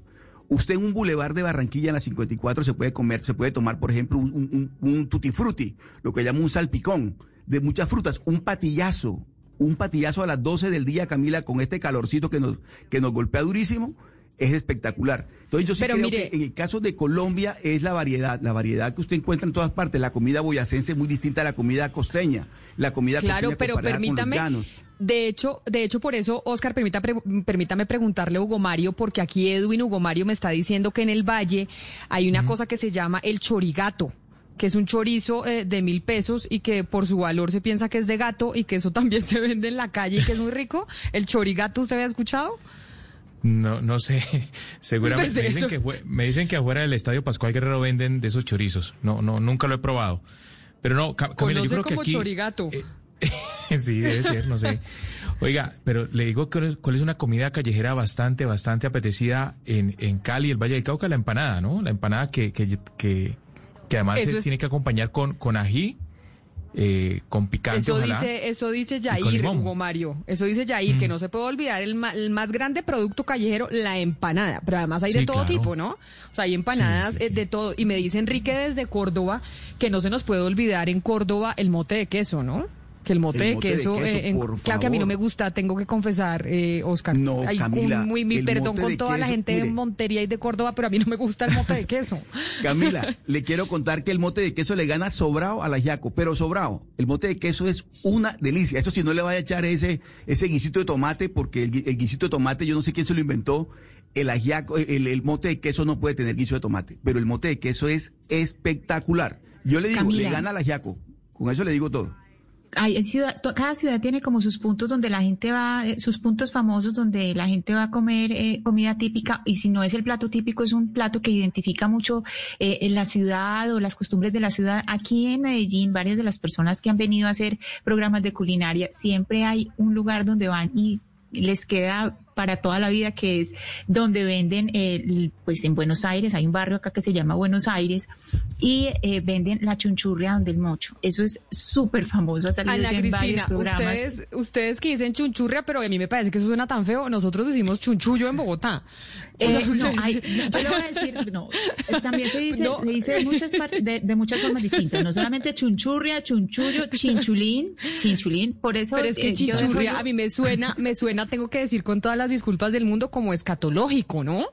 Chinchurria no le suena es como que- escatológico. Camila, pero es que el plato es escatológico. Pues, o sea, no nos vamos a decir aquí mentiras. Es decir, no, no estamos hablando pues de que nos estamos comiendo Pero- la pielcita. No, no, estamos claros en qué es lo que nos estamos comiendo. Es decir, estamos Mire. hablando del intestino delgado. O sea, Me dice, me dice Camilo en el 301-764-4108, Ana Cristina, que en Medellín, por la autopista norte, entrando a la ciudad, la mazamorra con blanqueado y gelatina de pata es muy buena. Que allá eh, se vende y que eso es otra de las cosas que se que es comida callejera y no se nos puede olvidar también eh, Basurto en Cartagena. Nos está diciendo Kevin que no se nos olvide Basurto en Cartagena y que en Nariño la comida callejera nos dice Andrea más popular es la empanada de añejo con tinto que venden en las esquinas que son eh, deliciosas.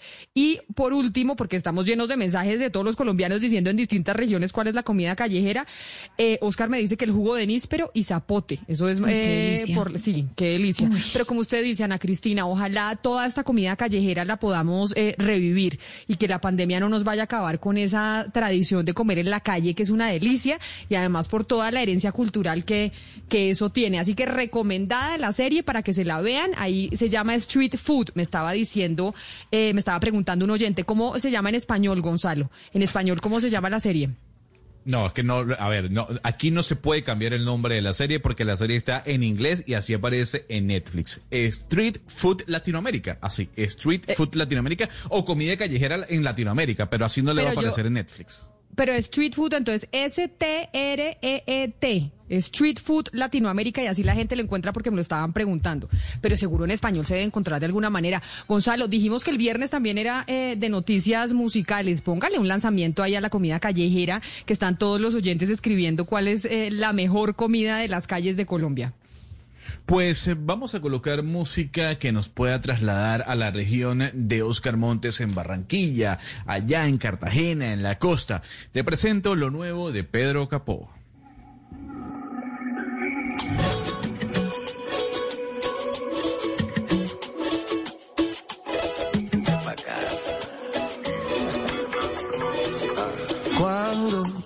Se me quita lo santo, se prende en fuego todo el cuarto. Una y otra vez, ya sabes que a mí me gusta como sabes, dónde termina tu tatuaje. Tan dulce el sabor de tu piel.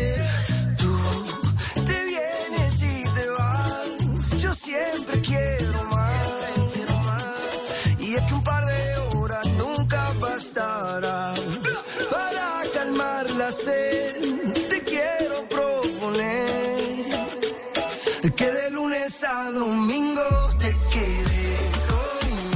pa' callar el frío. Colombia está llena de llena de comida callejera. Acá me están escribiendo todos los oyentes por todos los canales, por WhatsApp, por Twitter, por todos lados, diciéndonos las delicias de las calles. Pero sí hay que reconocer y que así como la música, Oscar, ustedes allá en la costa son como los reyes, ¿no? Los reyes de la comida callejera en el país sí podríamos decir que son ustedes.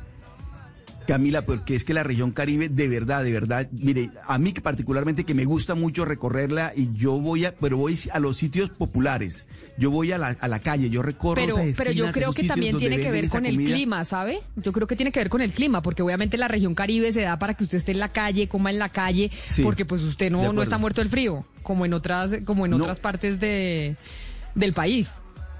Y usted encuentra de todo tipo de comida, de verdad. ¿Qué tal el, el, el- el chivo de la Guajira? Por ejemplo, un chivo guisado, no, qué cosa tan espectacular. Mucha gente dirá, ¿pero va a comer chivo? Pues sí. No le voy a decir otro, otro lo que llaman comida de monte, que obviamente por razones de, de- de medioambientales y demás, y que está muy controlada la casa, en la cacería, la comida de monte en el Cesar, por ejemplo, y en la Guajira es muy rica. Pero bueno, un día le dedicamos un programa completo a la variedad de la comida Sí. de la región Caribe. Pero, pero yo creo, Oscar y Camila, yo creo, ¿sabe? Que la, que la comida en Colombia callejera por excelencia es, es la arepa, la arepa paisa. Es que se me hace que, pues no sé, por lo menos en esta región yo veo en cada esquina un- una, una señora asando arepas y muchas mujeres han levantado a sus hijos, le han dado educación y hasta universidad vendiendo arepas en las esquinas. O sea, es que hace parte de la, de la sabe economía que- familiar. Pero no solo en no solo en Antioquia, eso fue un producto de exportación a nivel nacional. No, o dígame si usted no ha estado en la playa. Yo estaba en la playa en San Andrés y en Cartagena y veo gente vendiendo arepas, perdóneme. A- O sea, además en, que la en arepa, plena Camila, playa. Además que la arepa, la, la arepa, y Ana Cristina no me deja mentir, la arepa se puede vender en, en, en, en cantidad de, de variedades, es decir, la arepa rellena, con queso, con chicharrón, con carne, con pollo. Hasta- eh, bueno, acuérdese que tenemos arepa de choclo, arepa boyacense, que a mí me parece deliciosa. huevo. La arepa Esa sí no me gusta. Pero hay arepa de huevo, hay arepa de huevo, hay arepa, la santanderiana que tiene chicharrón. Yo esa no me la como, me la he comido vegetariana, pero también es deliciosa la arepa santanderiana. Mejor dicho, así como hay variedad de empanadas, hay variedad de arepas, ¿no?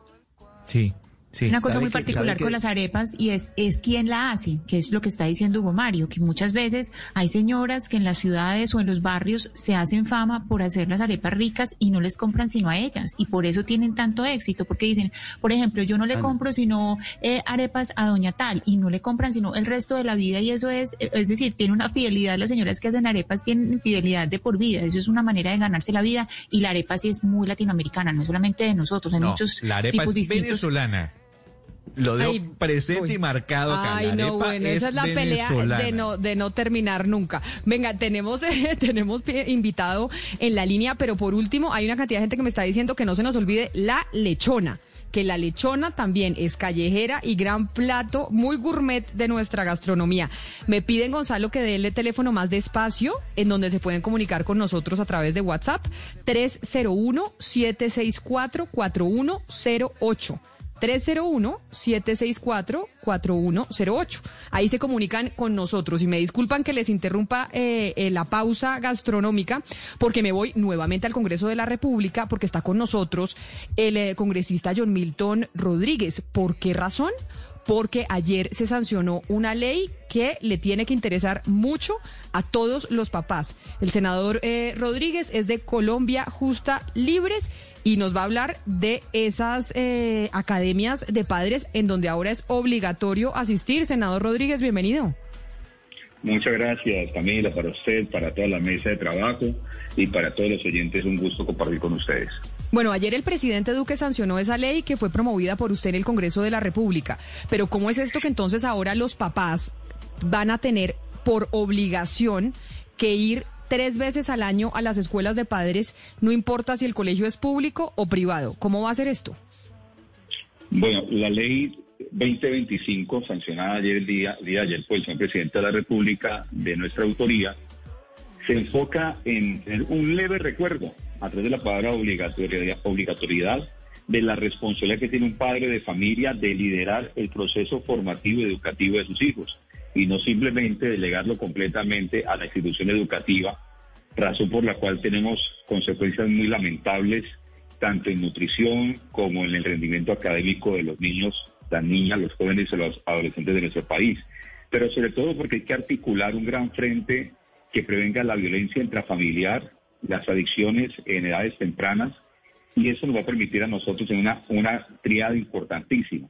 Los padres de familia, el Estado a través de esa normatividad y el ente educativo para crear un ambiente propicio para el desarrollo y progreso de nuestras generaciones.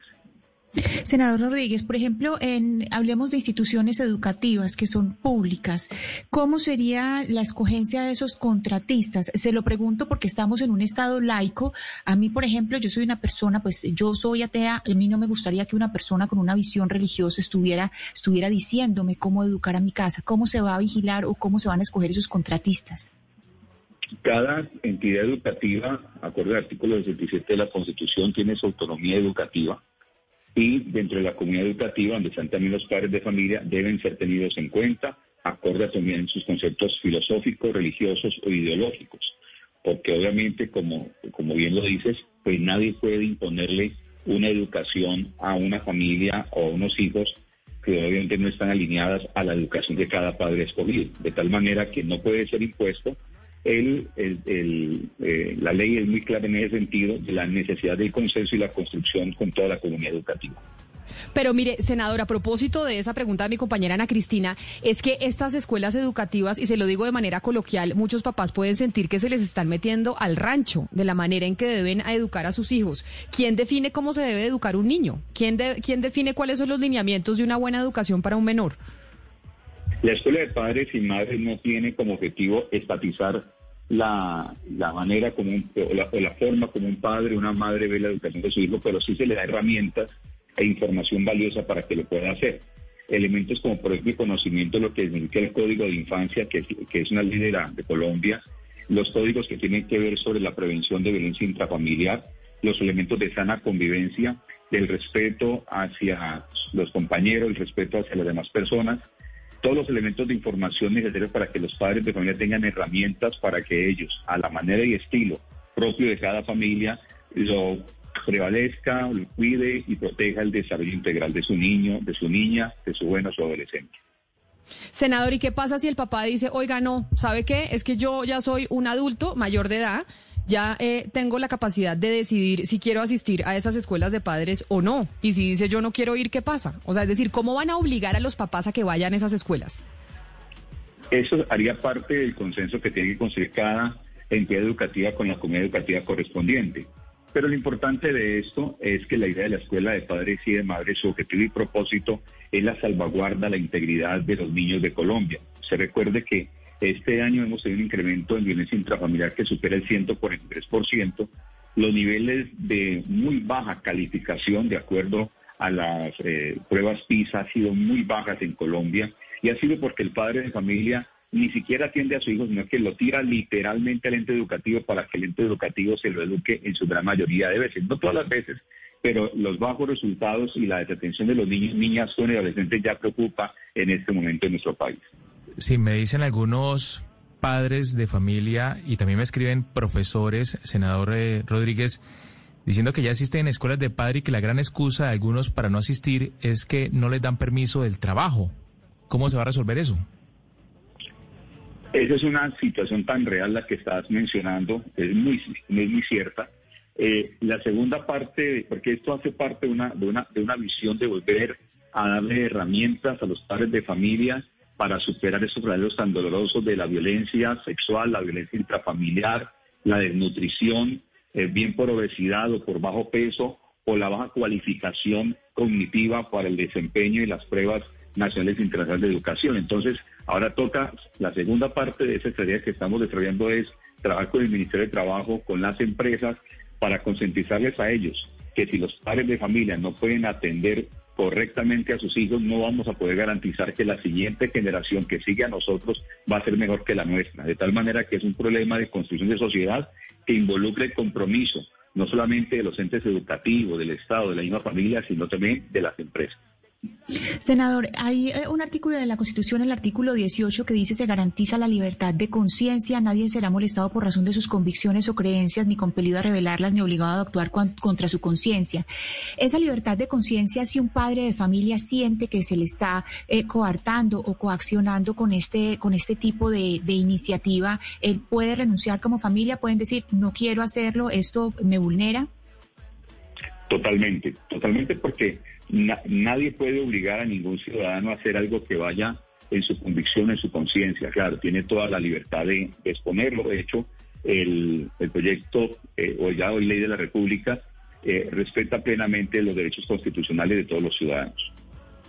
Pues senador John Milton Rodríguez, queríamos entender de qué se trataba esta iniciativa, porque obviamente cuando ya dicen serán obligatorias colegios públicos y privados, estas escuelas de padres, pues eh, hay muchos que empiezan a preguntarse, bueno, ¿esto cómo va a ser y qué pasa si yo no voy, etcétera, etcétera? Mil gracias por habernos atendido y por haber estado hoy aquí en Mañanas Blue. Siempre un placer, Camila, a- poderles atender con mucho gusto. Que tengan un bendecido y exitoso día. Tengo que comentar a esta hora el hablar, seguir hablando de Uniminuto, porque mientras ustedes están conversando sobre el tema de las escuelas de padres, a mí me sigue llegando información de los oyentes eh, a, través de Twitter sobre lo que está realizando esta institución universitaria. Lo importante es que un oyente me dice lo siguiente, para que usted vea lo que está haciendo Uniminuto. Esta institución ha extendido los beneficios que ofrece a sus estudiantes. Adicional a los descuentos otorgados en la matrícula, podrán además financiar hasta el 100% de la carrera. Incluso si el estudiante está reportado, pues tiene la opción de solicitar un crédito si tiene un codeudor. No solo eso, Camila, Credicompu le entrega al estudiante un portátil marca HP que podrá diferir a los 24 o a lo largo de 24 meses. Entonces, Uniminuto no solo le ofrece a usted como estudiante el financiamiento del 100% de la carrera, sino que si usted necesita una computadora, un computador, pues le van a otorgar uno que podrá pagar en 24 cuotas. Eso sí, un computador HP para que tenga que trabajar y desarrollar su carrera como debe ser. Yo ya estoy sospechando que usted algo tiene con Uniminuto, Gonzalo. A mí eso ya me parece sospechoso, porque todos los días usted le están mandando mensajes y la y, y- y su familia le está preguntando qué es lo que le pasa. Pero a ver, no, eh, pero es que eh, cuando uno lee este tipo de mensajes que me llegan, y es importante decirlo, que una institución universitaria le vaya a financiar a uno el 100% de la carrera, Camila, eso hay que destacarlo. Y no solo eso, que además le puedan financiar eh, el, el- el equipo con el que usted va a desarrollar esa carrera aún más. Eso hay, hay que comentarlo porque es una noticia positiva. Óigame, pongámosle música a la gente. Ya nos puso Pedro Capó cuando estábamos hablando de las eh, de la comida callejera.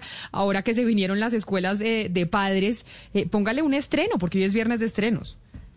Pues Maroon 5 eh, lanza nuevo sencillo y así suena, Camila.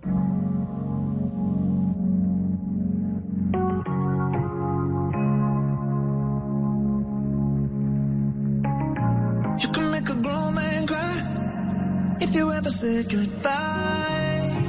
You go. You can make a grown man cry if you ever left my side. Never let you go.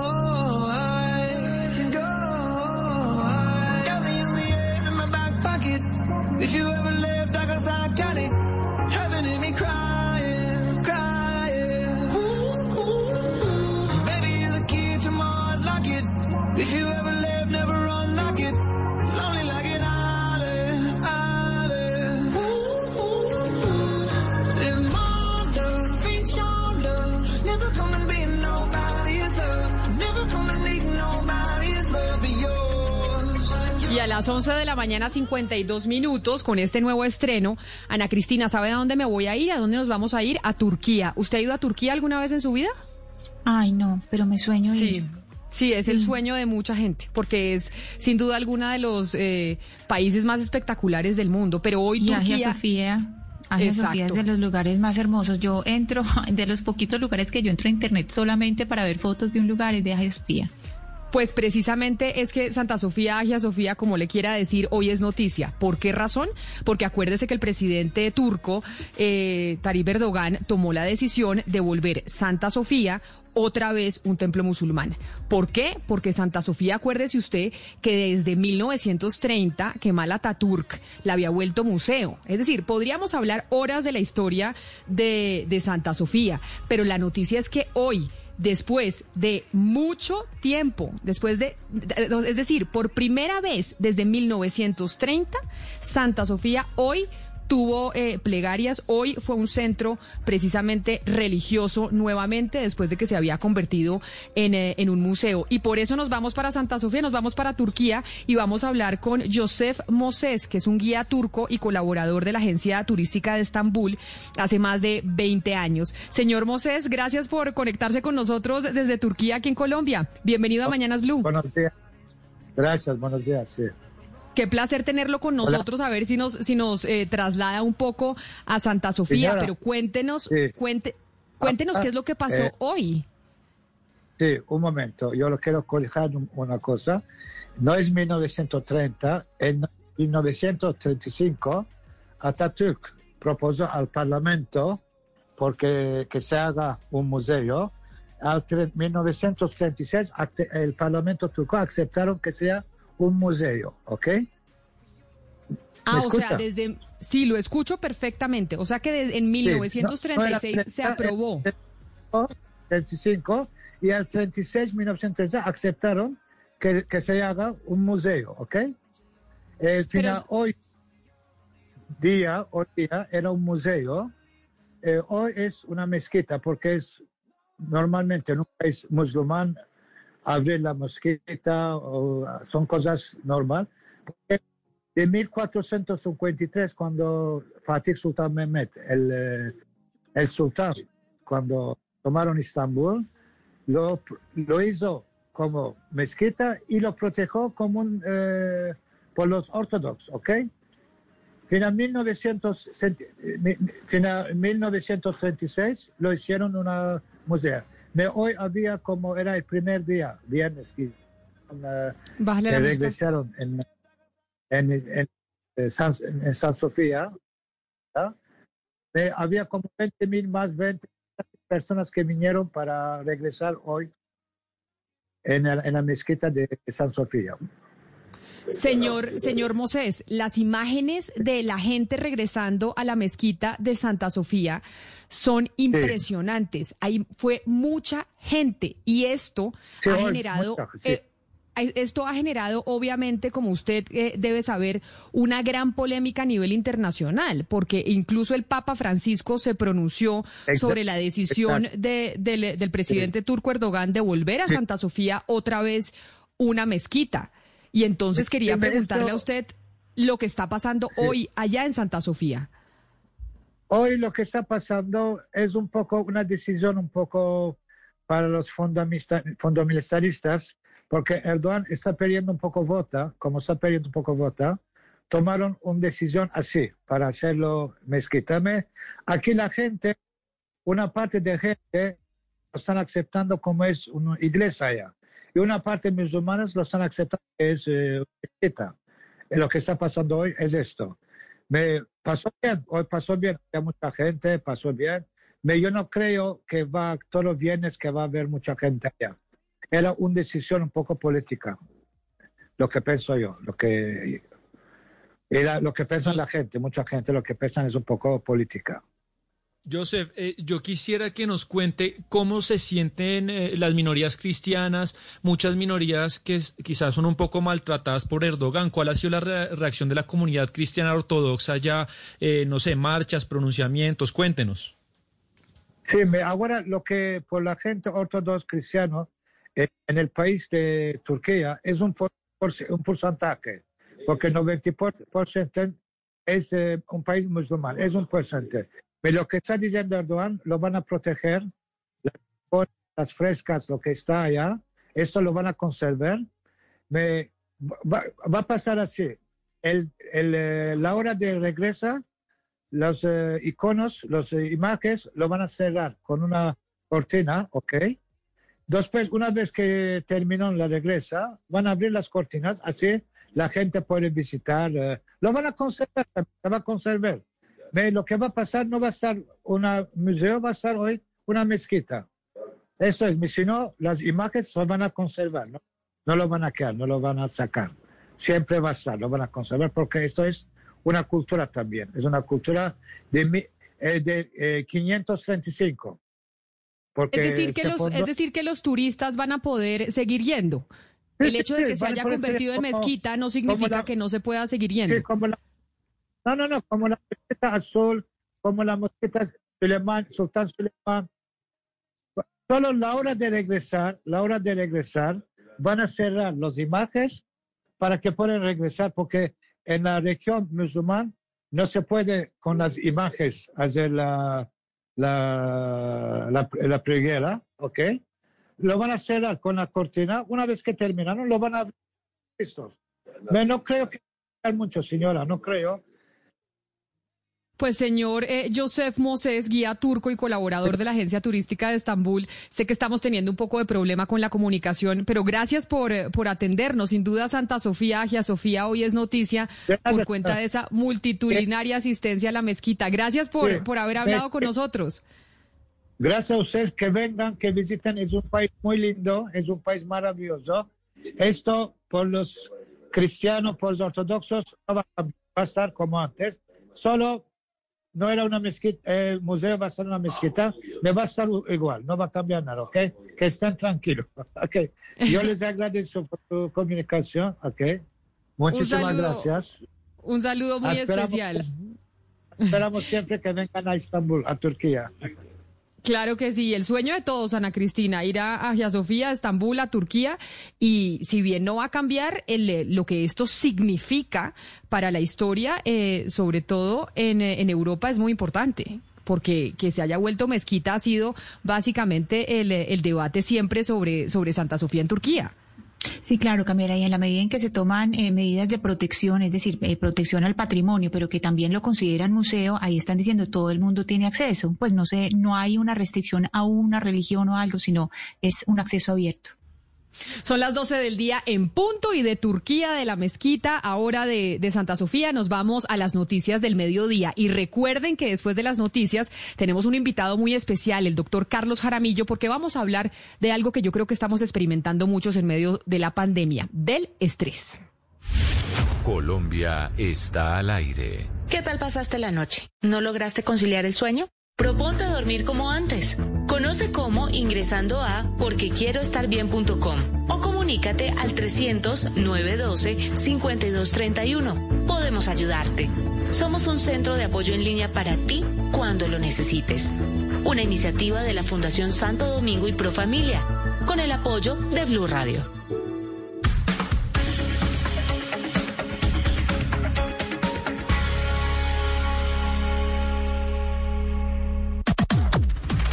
Las noticias del mediodía en Mañanas Blue.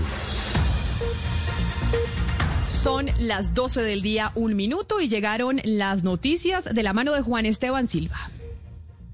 Hola Camila, quiero contarle, después de lidiar con una batalla por problemas respiratorios, falleció a los 89 años. Rómulo Augusto Mora Sáenz, más conocido como el indio Rómulo, el poeta costumbrista boyacense. Uriel Rodríguez tiene la historia. Su nombre original es Rómulo Augusto Mora Sáenz y fue conocido en el departamento de Boyacá y en Colombia como el indio Rómulo, también por sus críticas fuertes y punzantes contra el gobierno y contra las formas de vida en el país. Murió por cuenta del coronavirus, por afecciones respiratorias después de estar varios días en la clínica Colombia en una unidad de cuidados intensivos en la ciudad de Bogotá. No solamente fue el más importante exponente de la poesía rústica, sino que también fue alcalde de Monguí en el año 1955 en su municipio natal. Luego llegó a vivir a Bogotá y allí formó el grupo Romerías. También trabajó en la radio, en la televisión y perdió la batalla contra el COVID-19 en las últimas horas, conocido en el gremio artístico como el campesino boyacense y en el país como el indio Rómulo. Homosexual. Y yo otro poco cosas en un santiamén. Ah. Y a las 12 del día, dos minutos después de que se conociera el positivo de coronavirus del comandante de la Policía Metropolitana de Bogotá, el general Oscar Gómez Heredia, la alcaldesa de Bogotá, Claudia López, le envió un mensaje de aliento y le dijo que de esta va a salir, por supuesto, adelante. José Luis Pertús. Sí, buenas tardes. La alcaldesa Claudia López se ha solidarizado con el alto oficial que en esta mañana anunció su positivo por coronavirus y le dijo que cuenta con todo el cariño y el respaldo de la administración distrital. Quisiera terminar mandándole un abrazo a nuestro general Óscar Gómez Heredia, el comandante de la Policía Metropolitana de Bogotá. Está en su casa, en aislamiento preventivo, está bien. Mi general, lo queremos mucho, le deseamos lo mejor, todos vamos a salir adelante. Como le dije, teníamos que enfrentar este pico y esos son los avatares de enfrentar este pico de la pandemia. Cabe recordar que el martes pasado, en un consejo de seguridad, el general Óscar Gómez Heredia estuvo reunido con la propia alcaldesa mayor Claudio López y con el secretario de gobierno Luis Ernesto Gómez. 12, cuatro minutos y acaban de radicar en el Senado un proyecto de ley con el que se busca castigar el feminicidio en Colombia con cadena perpetua. Kenneth Torres. La iniciativa fue radicada por la senadora conservadora Esperanza Andrade en la Secretaría General del Senado y busca que el delito de feminicidio pueda ser castigado con prisión perpetua. La parlamentaria aseguró que el Congreso apoya su iniciativa, tal y como sucedió con el de la cadena perpetua para violadores de niños. Para defender nuestras mujeres que han sido víctimas asesinadas por parte de sus parejas y sus exparejas es agregarle un inciso al artículo 34 de la Constitución Nacional para que la prisión perpetua también se dé para los feminicidas. En lo que va corrido del año, más de 100 mujeres han sido asesinadas en manos de sus parejas y sus exparejas. Este acto legislativo tiene dos artículos y tendría que surtir ocho debates en el Congreso de la República en un año. 12 del día, cuatro minutos y un juez de Bogotá acaba de enviar a la cárcel a cinco integrantes de una red delincuencial que asaltó una vivienda y se enfrentó a las autoridades en el occidente de la capital. La información la tiene Silvia Charri. Sí, los hechos ocurrieron el pasado martes cuando estos eh, cinco presuntos integrantes de la banda delincuencial habrían ingresado a una casa en el barrio Los Álamos, en el occidente de la capital eh, del país, y entonces intimidaron con armas de fuego a los habitantes, robaron algo más de 100 millones de pesos en efectivo y algunos objetos de valor y además escaparon en un vehículo. En esa huida fueron interceptados por funcionarios de la Policía Metropolitana de Bogotá y después eh, de un intercambio de disparos pues finalmente fueron capturados. El día de hoy el juez avaló todas las pruebas presentadas eh, por la Fiscalía y tomó la decisión de enviarlos a la cárcel eh, preventivamente luego de que fueron imputados por delitos como fabricación, tráfico, porte o tenencia de armas eh, de fuego, hurto calificado y agravado y receptación agravada. Sin embargo, no aceptaron los cargos imputados. Según pruebas de la Fiscalía, estas personas conforman una red delincuencial dedicada al robo de residencias, específicamente en el norte y en el occidente de la capital.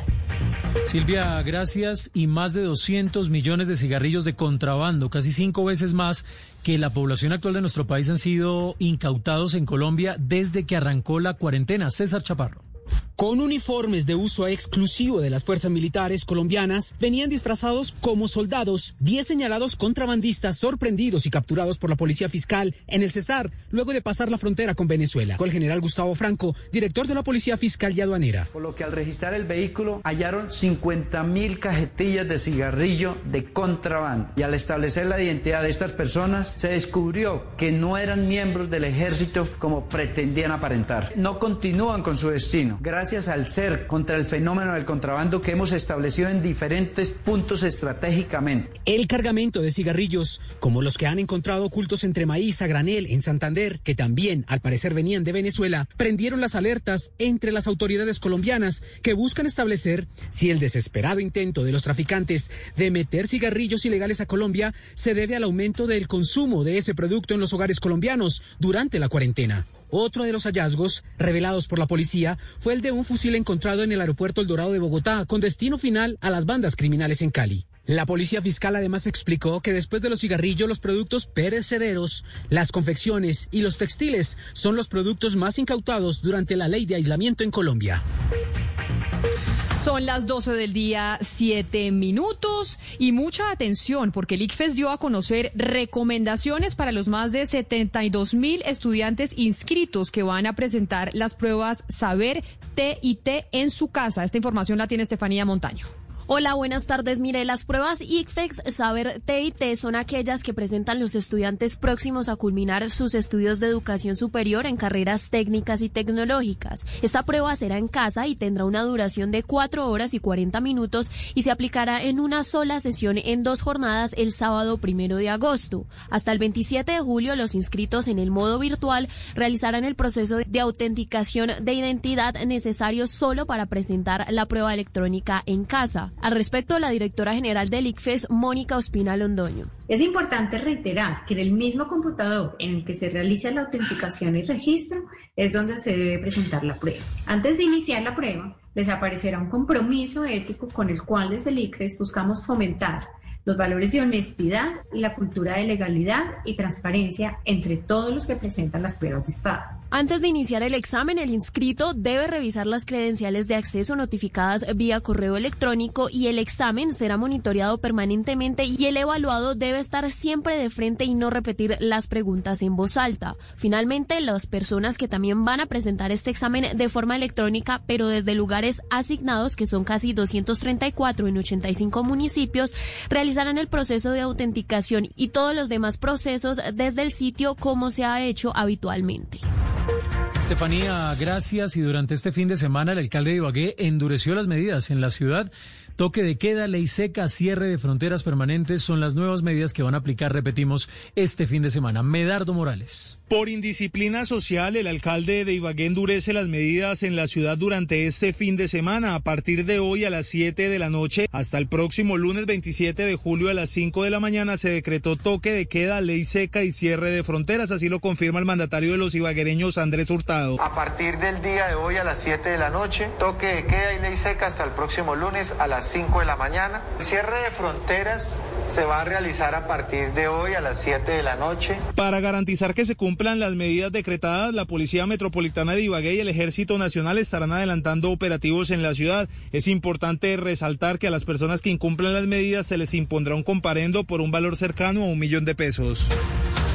Pero no solo en Ibagué hay toque de queda. Ante el crecimiento de los casos de coronavirus, la alcaldía de Manizales también decidió implementar a partir de este sábado y hasta el lunes a las 6 de la mañana un toque de queda en la zona rural y urbana de la ciudad. José Fernando Berrío. La alcaldía de Manizales, debido a la fase de aceleración del COVID-19, determinó decretar para este fin de semana una nueva jornada de toque de queda, a partir del sábado 25 de julio a las 2 de la tarde hasta las 5 de la madrugada del lunes 27 de julio. Alcalde Carlos Mario Marín. Esta cuarentena no es tan estricta como la que inició hace algunos meses. Nos estábamos preparando para el peor momento.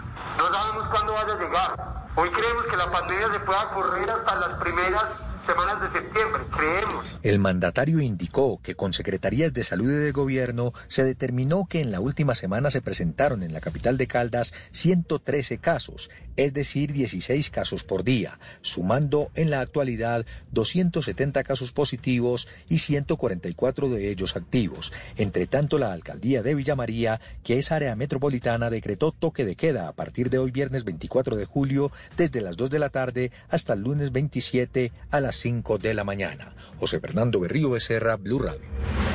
También toque de queda en Florencia, ley seca, cierre de la ciudad para frenar contagios masivos de COVID-19 para el fin de semana, es lo que decretan las autoridades. Wendy Barrios. Con el fin de frenar el aumento de contagios por COVID-19, el alcalde de Florencia decidió cerrar la ciudad y ordenar otras medidas durante este fin de semana. Luis Antonio Ruiz Iseri. A partir de este sábado y, en el, y, por dos fines de semana vamos a cerrar la ciudad. No se va a permitir eh, la venta de bebidas alcohólicas, no se va a permitir el ingreso a la ciudad de gente de otras ciudades o de otros municipios, ni la salida de ciudadanos a, a otros municipios o a otros departamentos. La medida también se aplicará el próximo fin de semana.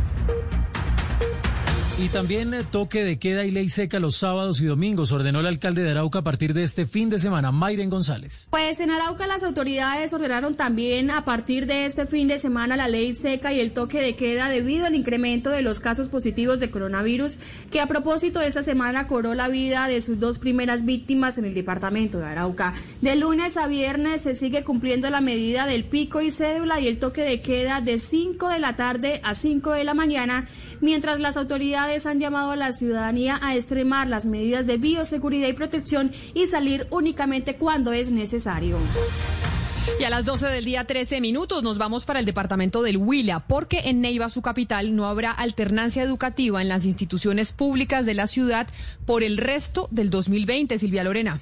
Aunque el Ministerio de Educación incluyó a Neiva entre las 34 entidades territoriales certificadas para iniciar bajo el modelo de alternancia educativa, el secretario de Educación Municipal, Giovanni Córdoba, indicó que después de analizar los requisitos y las condiciones del retorno de estudiantes a los colegios, se decidió que las instituciones públicas no regresarán a clases presenciales durante el segundo semestre del 2020. No hay condiciones para avanzar en la alternancia. Se aclaró que cuando la ministra dijo que habían 34 entidades territoriales certificadas que empezarían en la alternancia, que nunca, reitero, hubo comunicado alguno de esta entidad territorial. Solamente 14 instituciones privadas de las 134 que funcionan en Neiva ingresarán al modelo de alternancia previo al cumplimiento de las autorizaciones de los consejos directivos y de padres de familia. La noticia internacional. La noticia internacional tiene que ver con la disputa entre China y los Estados Unidos porque autoridades del Departamento de Justicia, precisamente de los Estados Unidos, anunciaron el día de hoy el arresto de Tang Juan, una científica de nacionalidad china a la que se le acusa de haber entrado al país eh, con una visa fraudulenta y además de esconderse en el consulado de China en San Francisco. Según las fuentes ligadas a la información, ahora esta científica se encuentra en Sacramento y hay que recordar que Washington acusó a Beijing esta semana de utilizar sus sedes diplomáticas como administrador de redes de espionaje para robar propiedad intelectual. La noticia deportiva. La noticia deportiva hasta ahora. Luego de Costa Rica, Brasil, Paraguay y Estados Unidos, México hoy será el quinto país de América donde regrese el fútbol profesional con el partido entre Necaxa y Tigres. Se dará el puntapié inicial de la Liga MX y será un total de 23 futbolistas colombianos que estarán en el fútbol azteca, donde se destaca la presencia de los hombres de Monterrey, Avilés Hurtado, Dorlan Pavón y Estefan Medina, en el Pachuca, Oscar Murillo y Felipe Pardo, y en el América, Nicolás Benedetti, Andrés Ibargüen y Roger Martínez. Gracias, Sebastián. Y son las 12 del día, 15 minutos. Es momento de conectarnos y ya vamos a hablar de nuestro tema del día, que tiene que ver con el estrés en pandemia. Si usted tiene alguna pregunta para el doctor, nos puede escribir al 301-764-4108.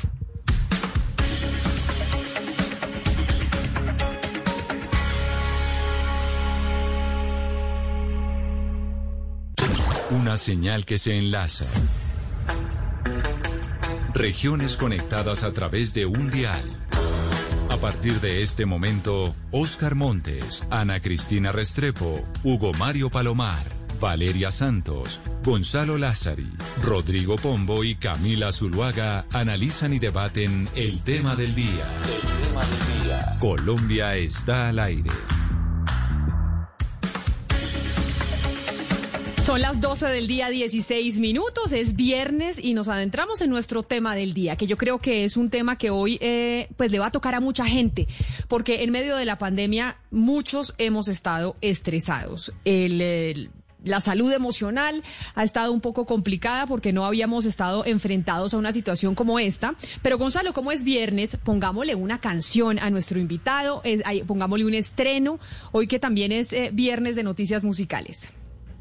Pues bien, Camila, así como hemos colocado música ligada al género urbano, pusimos algo de pop con Maroon 5, creo que es momento de darle paso al rock, tal vez mm, más cercano a la música country. Y es que Bon Jovi publicó nuevo sencillo titulado Do What Did You Care.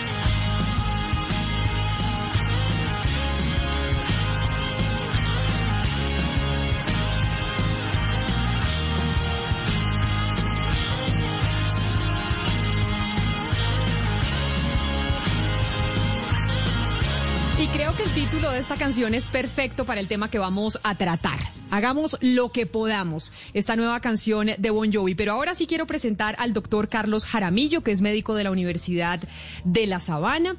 Eh, tiene hoy en día en uno de los libros más vendidos en el país, que se llama El Milagro Antiestrés, pero también había publicado otros libros sobre estilo de vida y alimentación. Y creo que el doctor Jaramillo hoy está más activo que nunca, hablando en sus redes sociales, haciendo conferencias sobre lo que está pasando con la gente y el estrés en medio del coronavirus. Doctor Jaramillo, bienvenido a Mañanas Blue. Gracias por, eh, por aceptar esta invitación para hablar con nosotros y con los oyentes que seguramente van a tener muchas preguntas hoy viernes. Hola Camila, qué gusto y hola a todo el, toda la mesa de trabajo y a todos los oyentes y gracias por, por esta invitación que ante todo como, como dices es un tema demasiado importante y que a muchos nos puede afectar porque pues, es que, como decías antes es algo que pues que nadie se lo esperaba, nadie lo había oído y menos en simultáneo que nos iguala a toda la humanidad. Le voy a decir a los oyentes que se pueden comunicar con nosotros por si tienen preguntas y quieren hacer algún tipo de consulta con el doctor Jaramillo en el 301-764-4108. 301-764-4108. Y doctor Jaramillo, como yo lo decía, hoy su libro, el del milagro antiestrés, es uno de los más vendidos en el país. Y quizá me surge una duda, ¿usted tenía preparado ese libro antes de que surgiera el coronavirus o, se preparó para manejar y para ayudarle a la gente a manejar esta situación en la que estamos en este momento? Mi papá, curioso porque me decía, este libro es casi como profético. No, yo, yo empecé a escribir el libro en agosto del año pasado y lo entregué en enero. Mientras lo diagramaron y todo, el libro estaba preparado para lanzarse el 3 de abril. ni idea, ni idea. Yo no, yo, así como entregué el libro, así se quedó, no le he modificado absolutamente nada. Después cuando empezó la pandemia, incluso la pandemia hizo que el libro se postergara el lanzamiento un mes, porque el lanzamiento iba a ser el primero de mayo en la Feria del Libro, que, pues, no, hubo por obvios motivos. Y a la larga, con la editorial dijimos, pues aunque este no es un momento para lanzar libros, todos los lanzamientos de todos los libros que había en este tiempo creo que estuvieron muy quietos. eh, el contenido del libro es tan sincrónico con lo que está pasando que qué mejor que darle a la gente una herramienta si el estrés si bien es algo transversal y viene enfermándonos desde hace años, pues en este tiempo sí que va a cobrar mucha importancia y por eso tomamos la decisión de lanzarlo ahorita. Ustedes eh, en el libro yo veía como hay unos puntos importantes y hacen ustedes una encuesta, una encuesta en donde dice usted eh, no ha dormido bien o usted eh, le han pasado ciertas cosas, puede ser que usted sufra de estrés. ¿Por qué no nos dice, doctor Jaramillo, para que la gente que está escuchando, cómo hace uno para estar seguro que lo que uno está sintiendo y que uno está sufriendo es de estrés? ¿Cuál es ese diagnóstico que uno mismo se podría hacer con unas preguntas muy sencillas? Es que el estrés es de esas cosas que, que todos sentimos, pero nadie, nadie, digamos, como que lo ve, o nadie lo muestra, o nadie lo logra palpar y como mostrarlo así. O ya nos damos cuenta es cuando es algo definitivamente desastroso, ya cuando es una catástrofe. Entonces, uno es como sentir venir el tren, uno puede ver que el tren ya viene lejos y oírlo lejos, o lo ve de pronto o más, cerquita o ya cuando lo tiene uno aquí al lado a punto de atropellarlo. Entonces, lo importante es aprenderlo a identificar desde que ya se está manifestando el estrés en mi cuerpo. Entonces, tener cansancio durante el día, dificultad para quedarse dormido o despertarse, tener dolores musculares frecuentes, tener tensiones musculares que aparecen en el cuello o aquí en los músculos de la masticación que empiezan a generar como este dolor de cabeza que aparece hacia las sienes, bruxar, eh, tener una ganancia de peso inexplicable sin haber hecho ningún otro cambio, eh, que le cueste mucho más trabajo eh, despertarse, sentir que el sueño no lo repara. son, son tantas cosas, pero digamos que esas son como esas primeras manifestaciones, tener disminución del deseo sexual, empezar a tener, sentir, hay gente que dice, es que yo siento que cuando me estreso, cuando estoy ante una situación, trum, inmediatamente me da reflujo. Eso empiezan a ser manifestaciones de que el cuerpo está perdiendo esa capacidad de adaptarse adecuadamente al estrés. Entonces, ahí es cuando yo tengo que empezar a prestarle atención. Doctor, todo lo que nos ha dicho nos lo ha dicho en primera persona cuando uno siente que yo estoy estresado o que tal persona está estresado, pero la pandemia nos está poniendo en una situación donde somos muchos los que estamos estresados. ¿Se podría hablar de un estrés colectivo? Sí y no. Sí y no, porque es que, ante todo, digamos que yo, en el libro explico cómo hay dos formas de estrés. Uno es el estrés percibido, que es lo que para mí es una manifestación de cómo yo identifico una situación y a mí me parece estresante y el otro es el estrés del cuerpo. Creo que tu pregunta va muy encaminada hacia el estrés percibido, lo que yo digo conscientemente, esto me estresa, pero el esto me estresa, podemos estar viviendo una pandemia donde hay un estrés colectivo, pero cada uno lo vive diferente, porque lo que a uno, lo que a uno le estresa puede que al otro no. Hay gente que yo, yo recibo ahorita pacientes porque están estresados porque se quedaron sin empleo. Hay otro que puede estar estresado porque sus padres son ya ancianos y tienen miedo de que sus padres vayan a morir. Hay otros que están estresados porque cualquier otra cosa. Entonces, esa percepción del estrés para cada persona es diferente porque al final el estrés o la vida o cualquier circunstancia es una creación de la realidad para cada quien. Doctor, yo quisiera preguntarle sobre la ansiedad, porque aunado al estrés, ahí va pegado la ansiedad. Y lo que nos estamos dando cuenta, quienes somos ansiosos, es que durante esta pandemia estamos comiendo más, porque es tal vez la solución que le estamos dando a ese problema. ¿Qué recomienda usted para las personas ansiosas que se, que básicamente en medio de esta pandemia han aumentado la ingesta de comida, se han estresado mucho más? ¿Qué recomienda usted?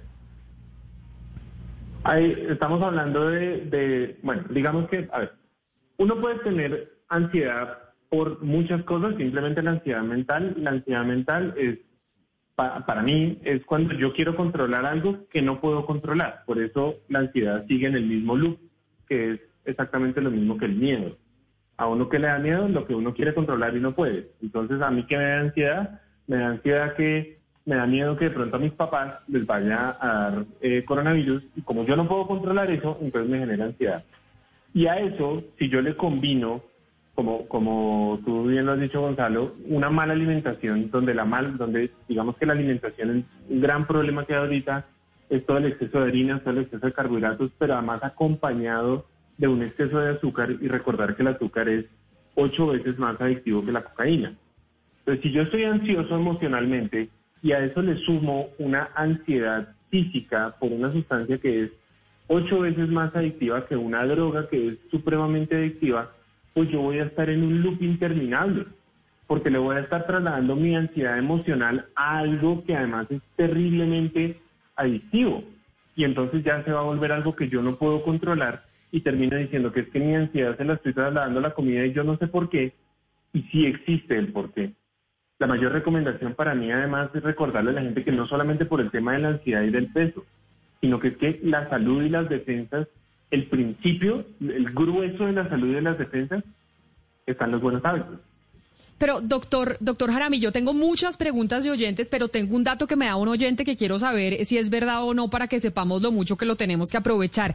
Usted dice, llegan a mi consulta eh, gente que lleva, eh, que perdió su trabajo y está estresada, pero ¿para cuándo tiene usted consulta? Porque me dice aquí Ana que le han dicho que hasta dentro de un año más o menos usted tiene consulta disponible, que está, mejor dicho, a reventar su consultorio. Sí, Camila. O sea, o sea básicamente si uno quiere una consulta con usted, ah, ¿me, tengo que esperar un año o dos años más o menos?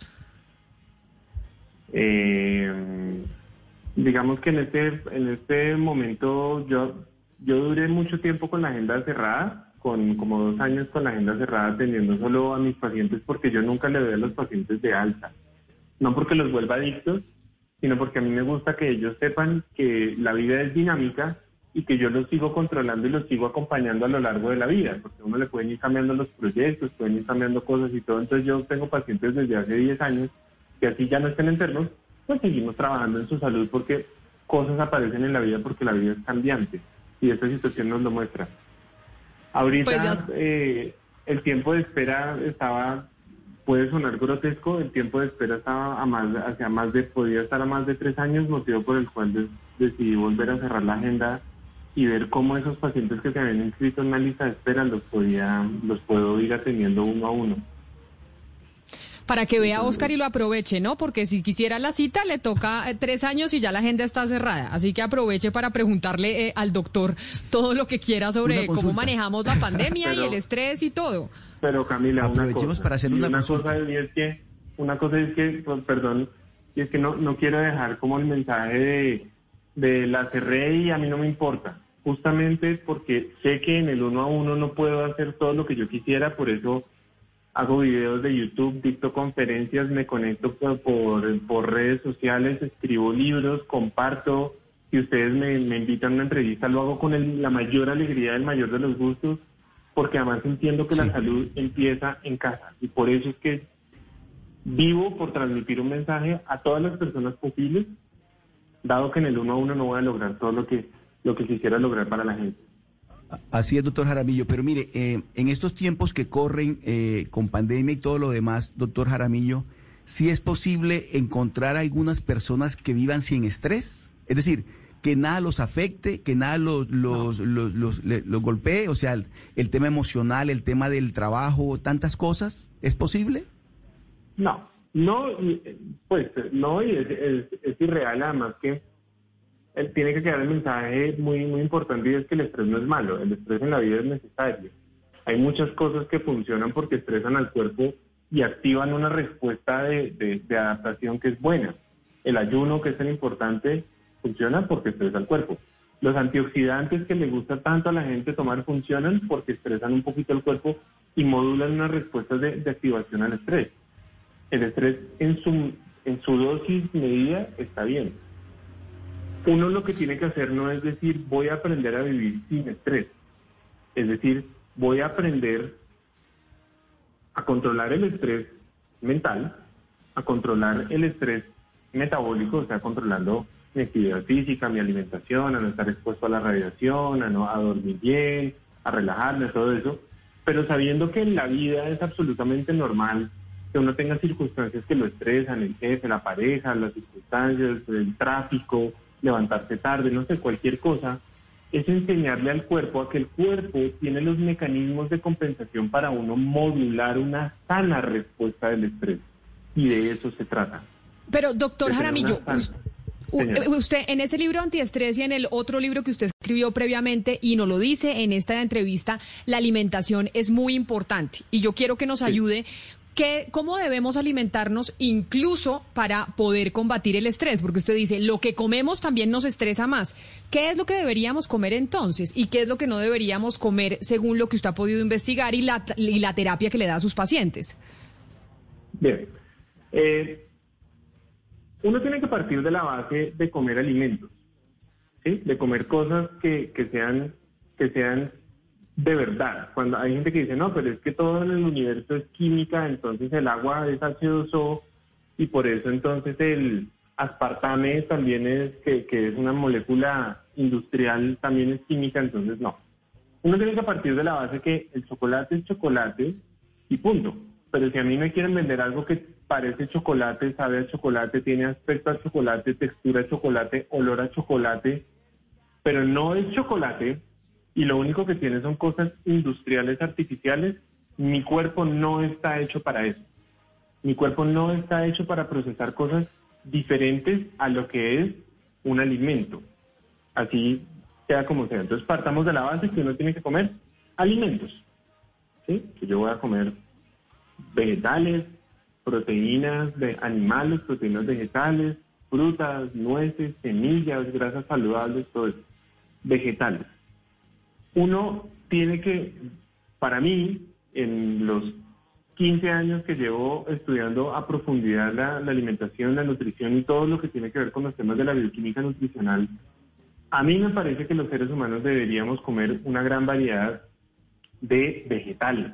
Y eso incluye para ser vegano, para ser omnívoro, para ser vegetariano, para lo que sea. Una gran variedad de vegetales en por lo menos dos de nuestras comidas debería corresponder más del 50% de nuestro plato. De múltiples colores, para que uno obtenga todos los beneficios que puede tener de ahí. Es muy importante tener en cuenta la cantidad de proteína que nos comemos porque los seres humanos vivimos con deficiencia crónica de proteína. No nos comemos ni siquiera el 60 o el 70% de la proteína que nos deberíamos comer al día. Y eso causa deficiencias crónicas porque uno no necesita proteína solo para el músculo. Pero entonces proteína de las carnes, de los del pollo, del pescado, de los mariscos, también de las fuentes vegetales como las leguminosas, los champiñones, que aportan buenas fuentes y aprender a hacer combinaciones entre las dos. Hay como el miedo que la carne es mala. La carne es mala dependiendo de lo que coma la vaca. Pero nuestra carne es una carne muy sana porque es carne de ganado alimentado con pasto. En nuestro medio no hay con qué alimentar el ganado sino con pasto. Y eso es, somos muy afortunados de que sea así. En países como en Estados Unidos pagan más por los derivados del ganado alimentado con pasto porque ya lo alimentan con cereales transgénicos. Aquí no. Entonces aquí es muy sano comer carne. Y recordarle a la gente que es muy importante incluir grasas saludables en la alimentación, como el aguacate y su aceite, el coco y su aceite, las aceitunas y su aceite o el aceite de oliva, las nueces, las semillas, el huevo, el cacao, fuentes de, de pescado como, como el salmón. Esas grasas saludables ayudan a muchos procesos de inflamación, control de hormonas, el control del peso, de la saciedad, muchas cosas. Eso no me va a elevar el colesterol, no me va a producir infartos, no nada de eso. Aceites que uno o grasas que uno no debería consumir nunca, como las margarinas, el aceite de soya, de girasol, de canola o de maíz. Eso es como el grueso. El azúcar, sacarla completamente de la vida, el azúcar y los endulzantes, la panela, la miel y todo eso. Pero no se trata de volverse histérico de decir nunca, no, es tal vez dejarlo solo para el momento en que uno se va a comer un postre y ya. Pero sacarla del yogurcito dulce, del cafecito con dulce, del jugo con dulce, o sea, de estar endulzando y endulzando y endulzando y endulzando. Y todas estas cosas que no tienen calorías, entender que no tienen calorías porque son químicos industriales. Mis gafas no tienen calorías, son 100% sin calorías. ¿Por qué? Pues porque es un plástico, es acetato.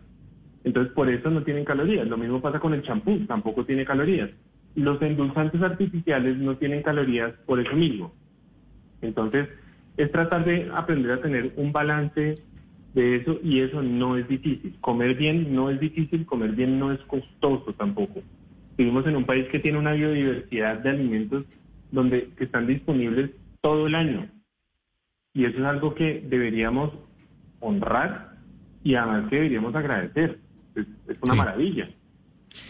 Pero venga, hablando, doctor Jaramillo, de, alimentación en época de pandemia, pues casi en todos los países se han revelado estudios que, que, que dicen que la población va a ser más obesa y va a tener sobrepeso después de, de las cuarentenas, porque además están consumiendo mucha comida chatarra, mucha comida de bolsa, mucho azúcar y muchas grasas. Eh, ¿Con qué se puede reemplazar esa, esa dieta inadecuada que hoy están consumiendo muchos ciudadanos en cuarentena? O sea, usted dice no es costoso, pero obviamente si uno va a un mercado orgánico, pues encuentra que los precios no son los, los de la comida más, más comercial. Es, es difícil. Claro. No, no es, no es difícil. Uno, uno debería, digamos que eh, Hugo, gracias, uno, si tiene la posibilidad de comer orgánico, puede, puede hacerlo.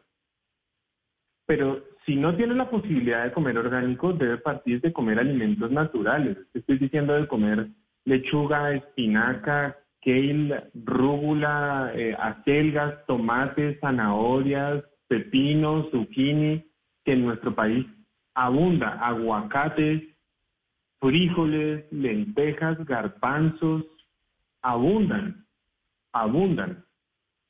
Entonces, eh, tener la percepción, porque mucha gente tiene la percepción que comer sano es comer únicamente aceite de coco, espelta, eh, trufa, eh, nueces de importadas de alguna cosa, y eso no, no es así.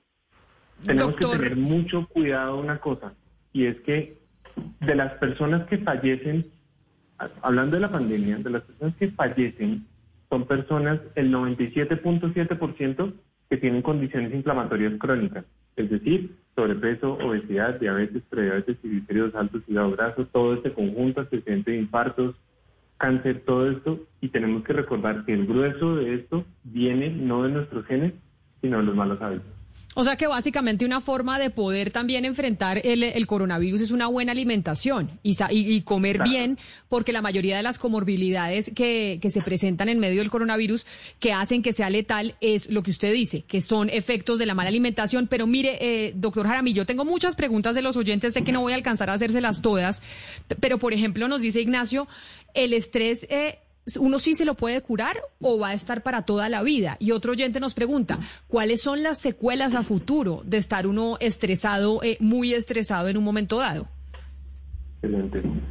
Eh, el estrés, uno lo que tiene que aprender es enseñarle al cuerpo a manejarlo. ¿sí? Casi como, como cogerlo y aprender a bailar con él. Es como aprender, aprender a que el cuerpo, todas esas respuestas neurohormonales que se prenden desde el estrés, sea el estrés físico por mis malos hábitos o el estrés emocional o la combinación entre los dos, lo que yo tengo que enseñar es a decirle a mi cuerpo, yo sé que mi cuerpo tiene la capacidad de responder ante esto, que si yo le pongo más carga, pues va a llegar un punto en que se me riega la copa, pero lo que yo voy a hacer es enseñarle a mi cuerpo a balancearlo, a que la copa nunca se me llene, a estar regando la copa y a estarlo balanceando siempre. ¿Cuáles son las, las consecuencias de tener estrés en el mediano y en el largo plazo? La depresión, ansiedad, crisis de pánico, falta de recuperación muscular, pérdida de masa muscular y ganancia de grasa, enfermedades metabólicas, trastornos gastrointestinales como gastritis, reflujo, estreñimiento crónico, problemas en la vesícula, hipotiroidismo, eh, migrañas, eh, infertilidad, infartos, disminución de las defensas. Cuando uno está estresado no está fabricando para producir defensas. Por eso es que el estrés a tanta gente le baja las defensas.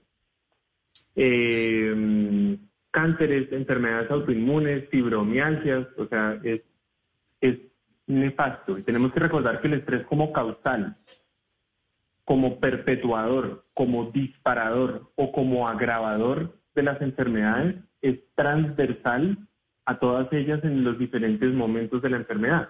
Por eso es que es algo tan importante de identificar y de enseñarle al cuerpo a cómo modularlo para que esto no me traiga más enfermedad.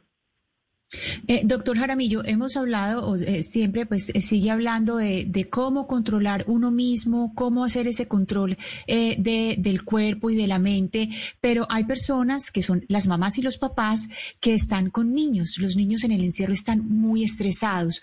¿Cómo le podemos enseñar a los niños a manejar ese estrés y qué podemos implementar en la casa? ¿Qué podemos hacer en la casa para hacer un poco más fácil este encierro para los niños? Qué buena pregunta, qué buena pregunta y claramente la, la respuesta es una respuesta que le cabe un tren de lado. Yo tengo un hijo, yo soy papá, tengo un hijo de dos años. Entonces digamos que puede decir, uy, con un niño de dos años es de pronto un poco más fácil. Y o no, no tengo ni idea porque no tengo uno más grande. Yo creería que con un niño un poco más grande es un poco más difícil porque ya tiene un poco más de conocimiento del mundo externo y, y va a ser un poco más difícil. Yo, yo creería, yo creería que parte de la solución está en la integración hacia muchas de las cosas que uno, que uno puede hacer en la casa. Es decir, si yo entiendo que, que la salud en este momento depende de los buenos hábitos, depende, entiendo que, que la gente, como, como decía un colega, la gente no muere de COVID, la gente muere con COVID. O sea, el COVID lo que hace es disparar un, montón de fenómenos inflamatorios que ya estaban ocurriendo dentro de mí. Por eso es que hay gente asintomática, por eso es que hay gente sintomática no le pasa a nadie, por eso es que hay gente que se complica, dependiendo de que es como tener dinamita dentro de un cuarto. Si hay mucha dinamita, yo prendo un fósforo, pues explota. Si está un solo poquito por allá en una esquina, yo prendo un fósforo, no va a pasar nada. Pero si yo entiendo eso como familia y yo y yo aprendo a, con mi hijo a decir, bueno, pues vamos a empezar, estás, estás, quieres, estás aburrido, vamos a hacer cosas, pues miremos qué de lo que está a nuestro alcance, ese hashtag que decía está en tus manos, es miremos qué está en nuestras manos, qué está a nuestro alcance. Entonces vamos a empezar a cocinar, vamos a buscar recetas, vamos a empezar a ponernos a hacer cosas, vamos a pintar la casa, vamos a ponernos juntos a reparar las cosas. Hay gente que vivirá en una casa más amplia, otras en una casa más mediana, otros en una casa más pequeña. Yo sé que las circunstancias pueden cambiar para cada persona, pero si yo tuviera de pronto un hijo más grande, a quien no es tan fácil como simplemente jugarle en el piso, sino que estuviera con otras cosas, yo lo que trataría de hacer como padre sería involucrarme más con él y invitarlo a involucrarse más en cosas en las que pudiéramos compartir y no simplemente alejarlo vuelvo y digo, es una pregunta, yo no soy psicólogo infantil, no tengo nada, lo respondo simplemente en una, en una teoría como padre, no, no, no sé. Claro.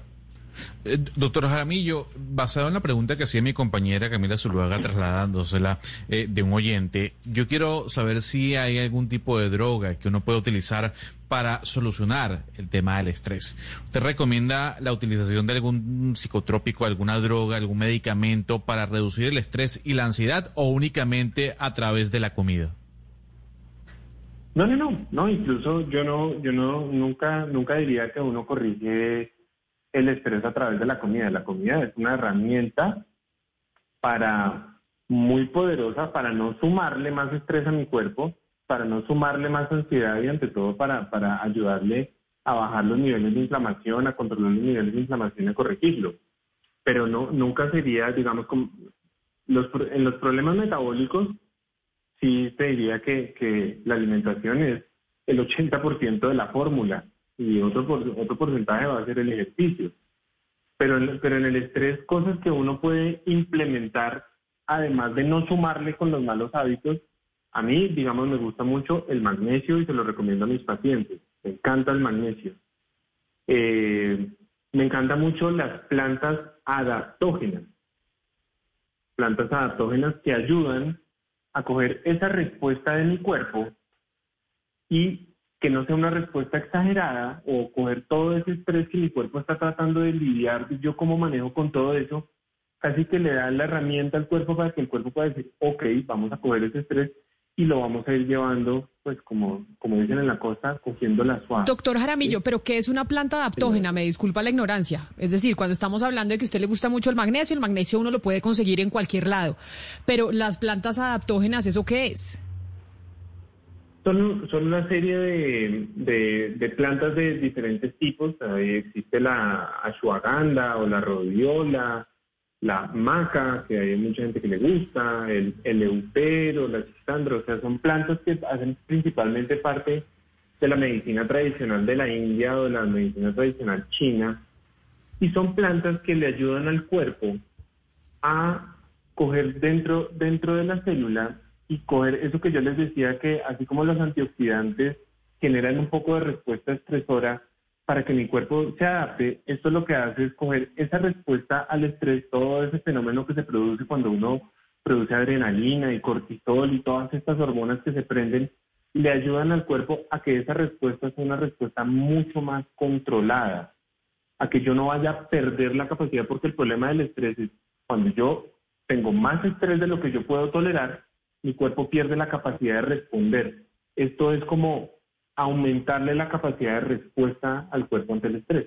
Eso hacen las plantas adaptógenas.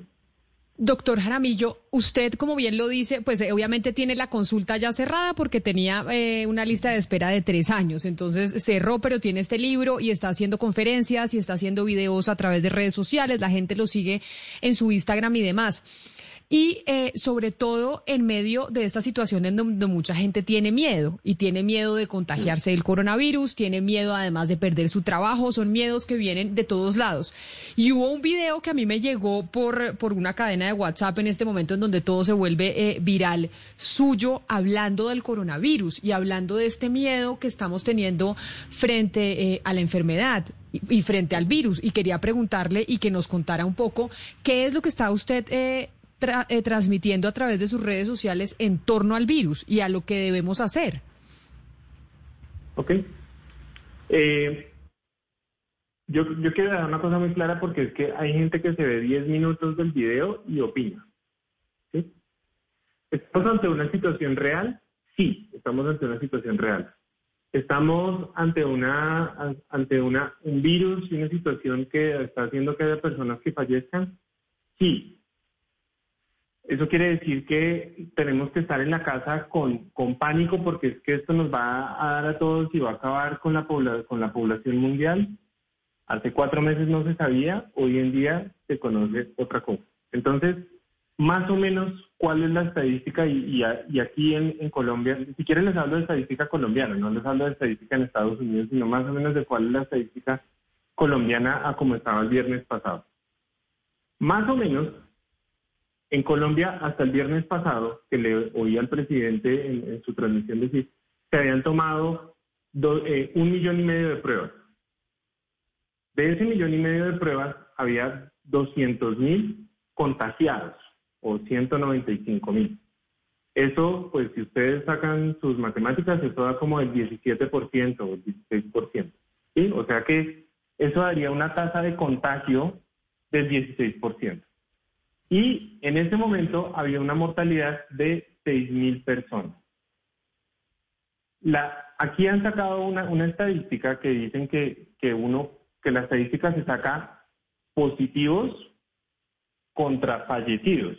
Y eso no, así no se sacan las estadísticas de las epidemias. Uno tiene que sacar siempre sobre la población medida o sobre la o extrapolándolo a la población total.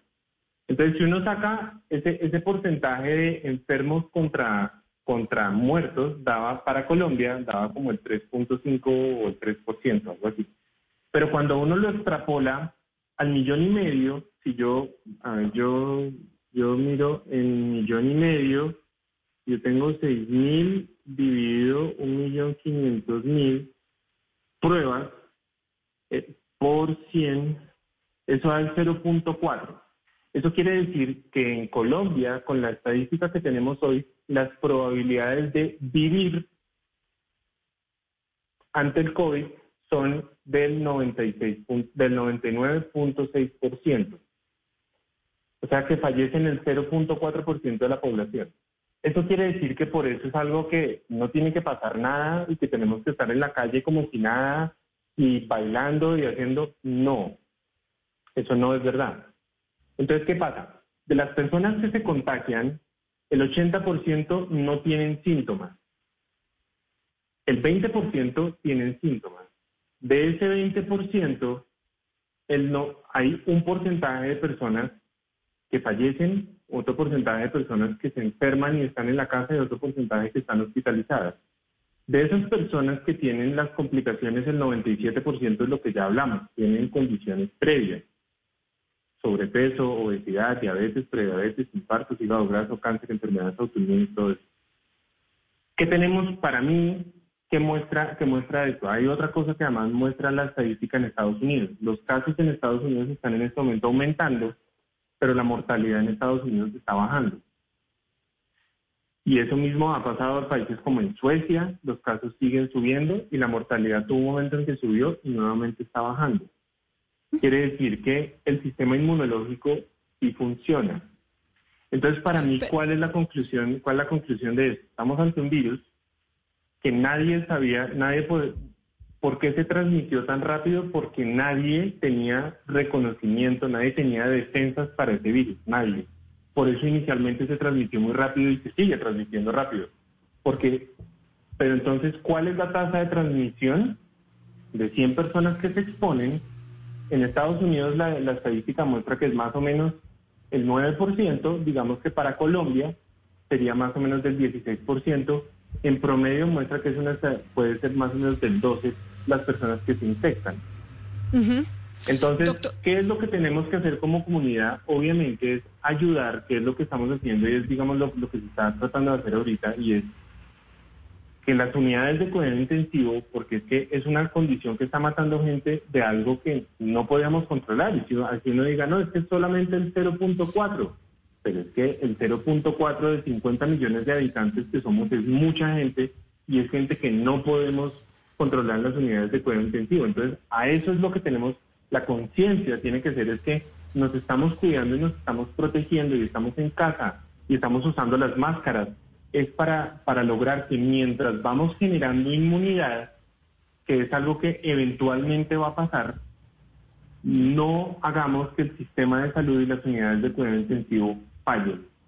Pero tenemos que tener la fe de saber que las probabilidades de vivir ante el COVID son mayores al 99% y que el sistema inmunológico sí funciona y que el sistema inmunológico se refuerza, se controla con los buenos hábitos, la buena alimentación, fortaleciendo, haciendo que mi cuerpo baje los sistemas de inflamación. Porque quienes desafortunadamente están falleciendo y van a fallecer son personas que tienen su cuerpo crónicamente inflamado. Eso es el mayor mensaje. Para mí. Doctor Jaravillo, entonces, las conclusiones a las que hemos podido llegar en esta charla que estamos teniendo con usted básicamente es, uno, la importancia de la alimentación, dos, saber que el estrés debemos tratar eh, de manejarlo. No quiere decir que el estrés se vaya a ir eh, del todo nunca, sino que vamos a tener que tratar de manejarlo y ser conscientes de lo que está pasando con el coronavirus y no morirnos del miedo. Pero entonces ahora le pregunto, si usted, tengo muchas preguntas de gente que si, hay, si tiene preexistencias, por ejemplo, si es bipolar o tiene depresión, si obviamente eso hace que tenga mucha mayor predisposición al estrés. Pero, tres cosas que la gente que está en su casa hoy escuchándolo, que evidentemente está estresada por la situación que estamos viviendo, que pueda hacer para poder luchar contra ese estrés, para y más que luchar para manejarlo. Ok. Número uno, haz lo que esté a tu alcance. Si a tu alcance es, eres un biólogo molecular y a tu alcance está encontrar la cura del COVID, dale trabaja hacia eso. Pero si tú eres un arquitecto o eres Camila, que es una periodista, está en su casa, número uno, haz lo que está a tu alcance. Cuidar de ti, cuidar de tu familia, cuidar de tu entorno, cuidar tus hábitos, tu ejercicio, tu relajación, tu meditación, lo que tú puedes hacer para ti, tu familia y tu comunidad inmediata, o sea, si tienes también una comunidad en redes sociales, lo que sea, uno, haz lo que está a tu alcance. Pegado a eso, dos, ten en cuenta que si tienes miedo, y es válido que tengas miedo, entiende de qué se trata el sistema inmunológico. El sistema inmunológico se trata de controlar la inflamación del cuerpo, controlar la respuesta de adaptación al estrés, y eso depende en gran parte de tus hábitos. Entonces, si yo tengo miedo que me pueda dar COVID, y es muy probable que a muchos nos pueda dar el miedo es obviamente a fallecer. Entonces, si yo miro quiénes están falleciendo son las personas que tienen inflamación. Si en ese momento tú identificas que tú tienes inflamación, pues este es el momento de empezar a decir, voy a aprender sobre alimentación, ejercicio y voy a empezar a reducirle los niveles de inflamación a mi cuerpo de una vez y por todas. Pero si yo identifico que de pronto no los tengo, pues es el momento para revisar, repasar y fortalecer esos hábitos en mí para fortalecer aún más mi sistema inmunológico. Y número tres, conoce cuál es la realidad de posibilidades de vivir, como yo hablaba ayer con un paciente que me decía, o sea que el riesgo de morir es del 0.4, sí, pero quiero que tengas en cuenta una cosa, no hablemos de morir, quiero que tengas en cuenta que las probabilidades de vivir dentro del coronavirus son del 99%. Entonces quiero que tengas la fe de saber que tus defensas dependen de ti, que es una herramienta tuya, es una herramienta poderosísima tuya que tienes, que nos ha permitido vivir a lo largo de la historia y que en esta no va a ser la excepción. Que cuidándonos lo que estamos haciendo es ayudarle a mis colegas que, y a las enfermeras y a todo el personal que está en las unidades de cuidado intensivo tratando de hacer que esto sea lo más controlado posible, pero que nuestro sistema inmunológico tiene la capacidad de responder. Eso para mí es lo más importante de todo.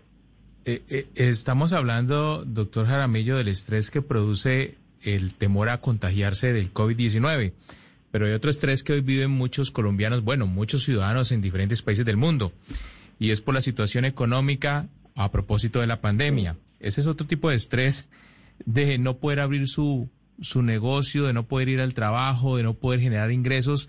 ¿Ese se maneja de forma diferente?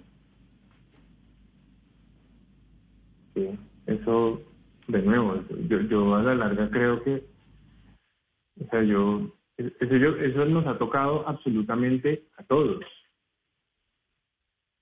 A todos. Eh, yo creo que nadie en esta situación se escapa real, hipotética o simplemente por el miedo de decir, ¿será que me van a despedir o ya me despidieron o no estoy pudiendo hacer con mi negocio lo mismo que hacía antes? Y todo el mundo termina diciendo, no, pues reinvéntate. Y como si fuera tan fácil. Es que a veces para mí reinventarme, si mi negocio era una discoteca, dime cómo me voy a reinventar voy a hacer fiestas online o si mi, negocio es ser masajista, uno no puede hacer masajes online. Eh, ante esa pregunta yo creo que es una, que es una, o sea, la, respuesta es, es, demasiado amplia o varía mucho dependiendo de, de cada persona y obviamente dependiendo de las circunstancias de cada quien. Yo creo que ese es uno de los estreses más difíciles de manejar en este momento porque es algo que es absolutamente real, ante lo que nadie sabe cuánto tiempo más se vaya a perpetuar y nadie sabe cuánto tiempo se le vaya a solucionar ese problema o no. Ese me parece a mí de los más difíciles de, manejar. Pues doctor Carlos Aramillo, qué placer que nos haya atendido. Sabemos que su agenda es eh, bien compleja. Eh, gracias por, por, esta charla, por aceptar las preguntas, por haber estado con, eh, con nosotros en, en, medio del éxito que está teniendo su libro, que es este que se llama El Milagro Antiestrés. Mil gracias por haber estado con nosotros y feliz resto de día para usted. Serio, muchísimas gracias. Y por más difícil que, que sea la agenda, eso no importa. Lo más importante es compartir con amor y con un mensaje, yo creo que de esperanza y ante todo de herramientas reales que uno pueda tener en la casa y todas las veces que ustedes consideren que, podamos, que pueda sumar para compartir, cuenten conmigo siempre. Gracias. Claro que sí, doctor Jaramillo. Mil gracias. Era el doctor Carlos Jaramillo, autor de este libro El Milagro Antiestrés. Muchas preguntas de los oyentes a través del 301-764-4108. Mil gracias por, por escribirnos. Tratamos a través de nuestras preguntas, como siempre les digo, de transmitirle a nuestros invitados eh, lo que ustedes nos escriben a través del chat y también a través del Facebook Live y de las cuentas de Twitter. Mil gracias a ustedes los oyentes por haber estado con nosotros hoy en este tema de viernes que seguramente muchos estamos estresados por cuenta de lo que está viviendo el mundo y lo que está viviendo Colombia. Hasta aquí llegamos nosotros en Mañanas Blue cuando Colombia está al aire. Les deseamos un gran feliz eh, fin de semana y nos volvemos a encontrar el lunes a las diez y media de la mañana. aquí en Mañanas Blue cuando Colombia está al aire. Todos los sábados a la una de la tarde en Blue Radio lo ubicamos en la noticia. Gracias por acompañarnos en el radar. Estamos analizando el radar. Lo que usted quiere saber de lo que está pasando. Descubra con Ricardo Ospina y un amplio equipo de periodistas el origen de las noticias. Los más importantes de la semana aquí en Blue Radio y BlueRadio.com. El radar. Todos los sábados a la una de la tarde en Blue Radio. La nueva alternativa. A esta hora, en Blue Radio, las historias, las primicias, los personajes, la música y la tecnología en Meridiano Blue. Con Ricardo Ospina, Silvia Patiño y Octavio Sazo.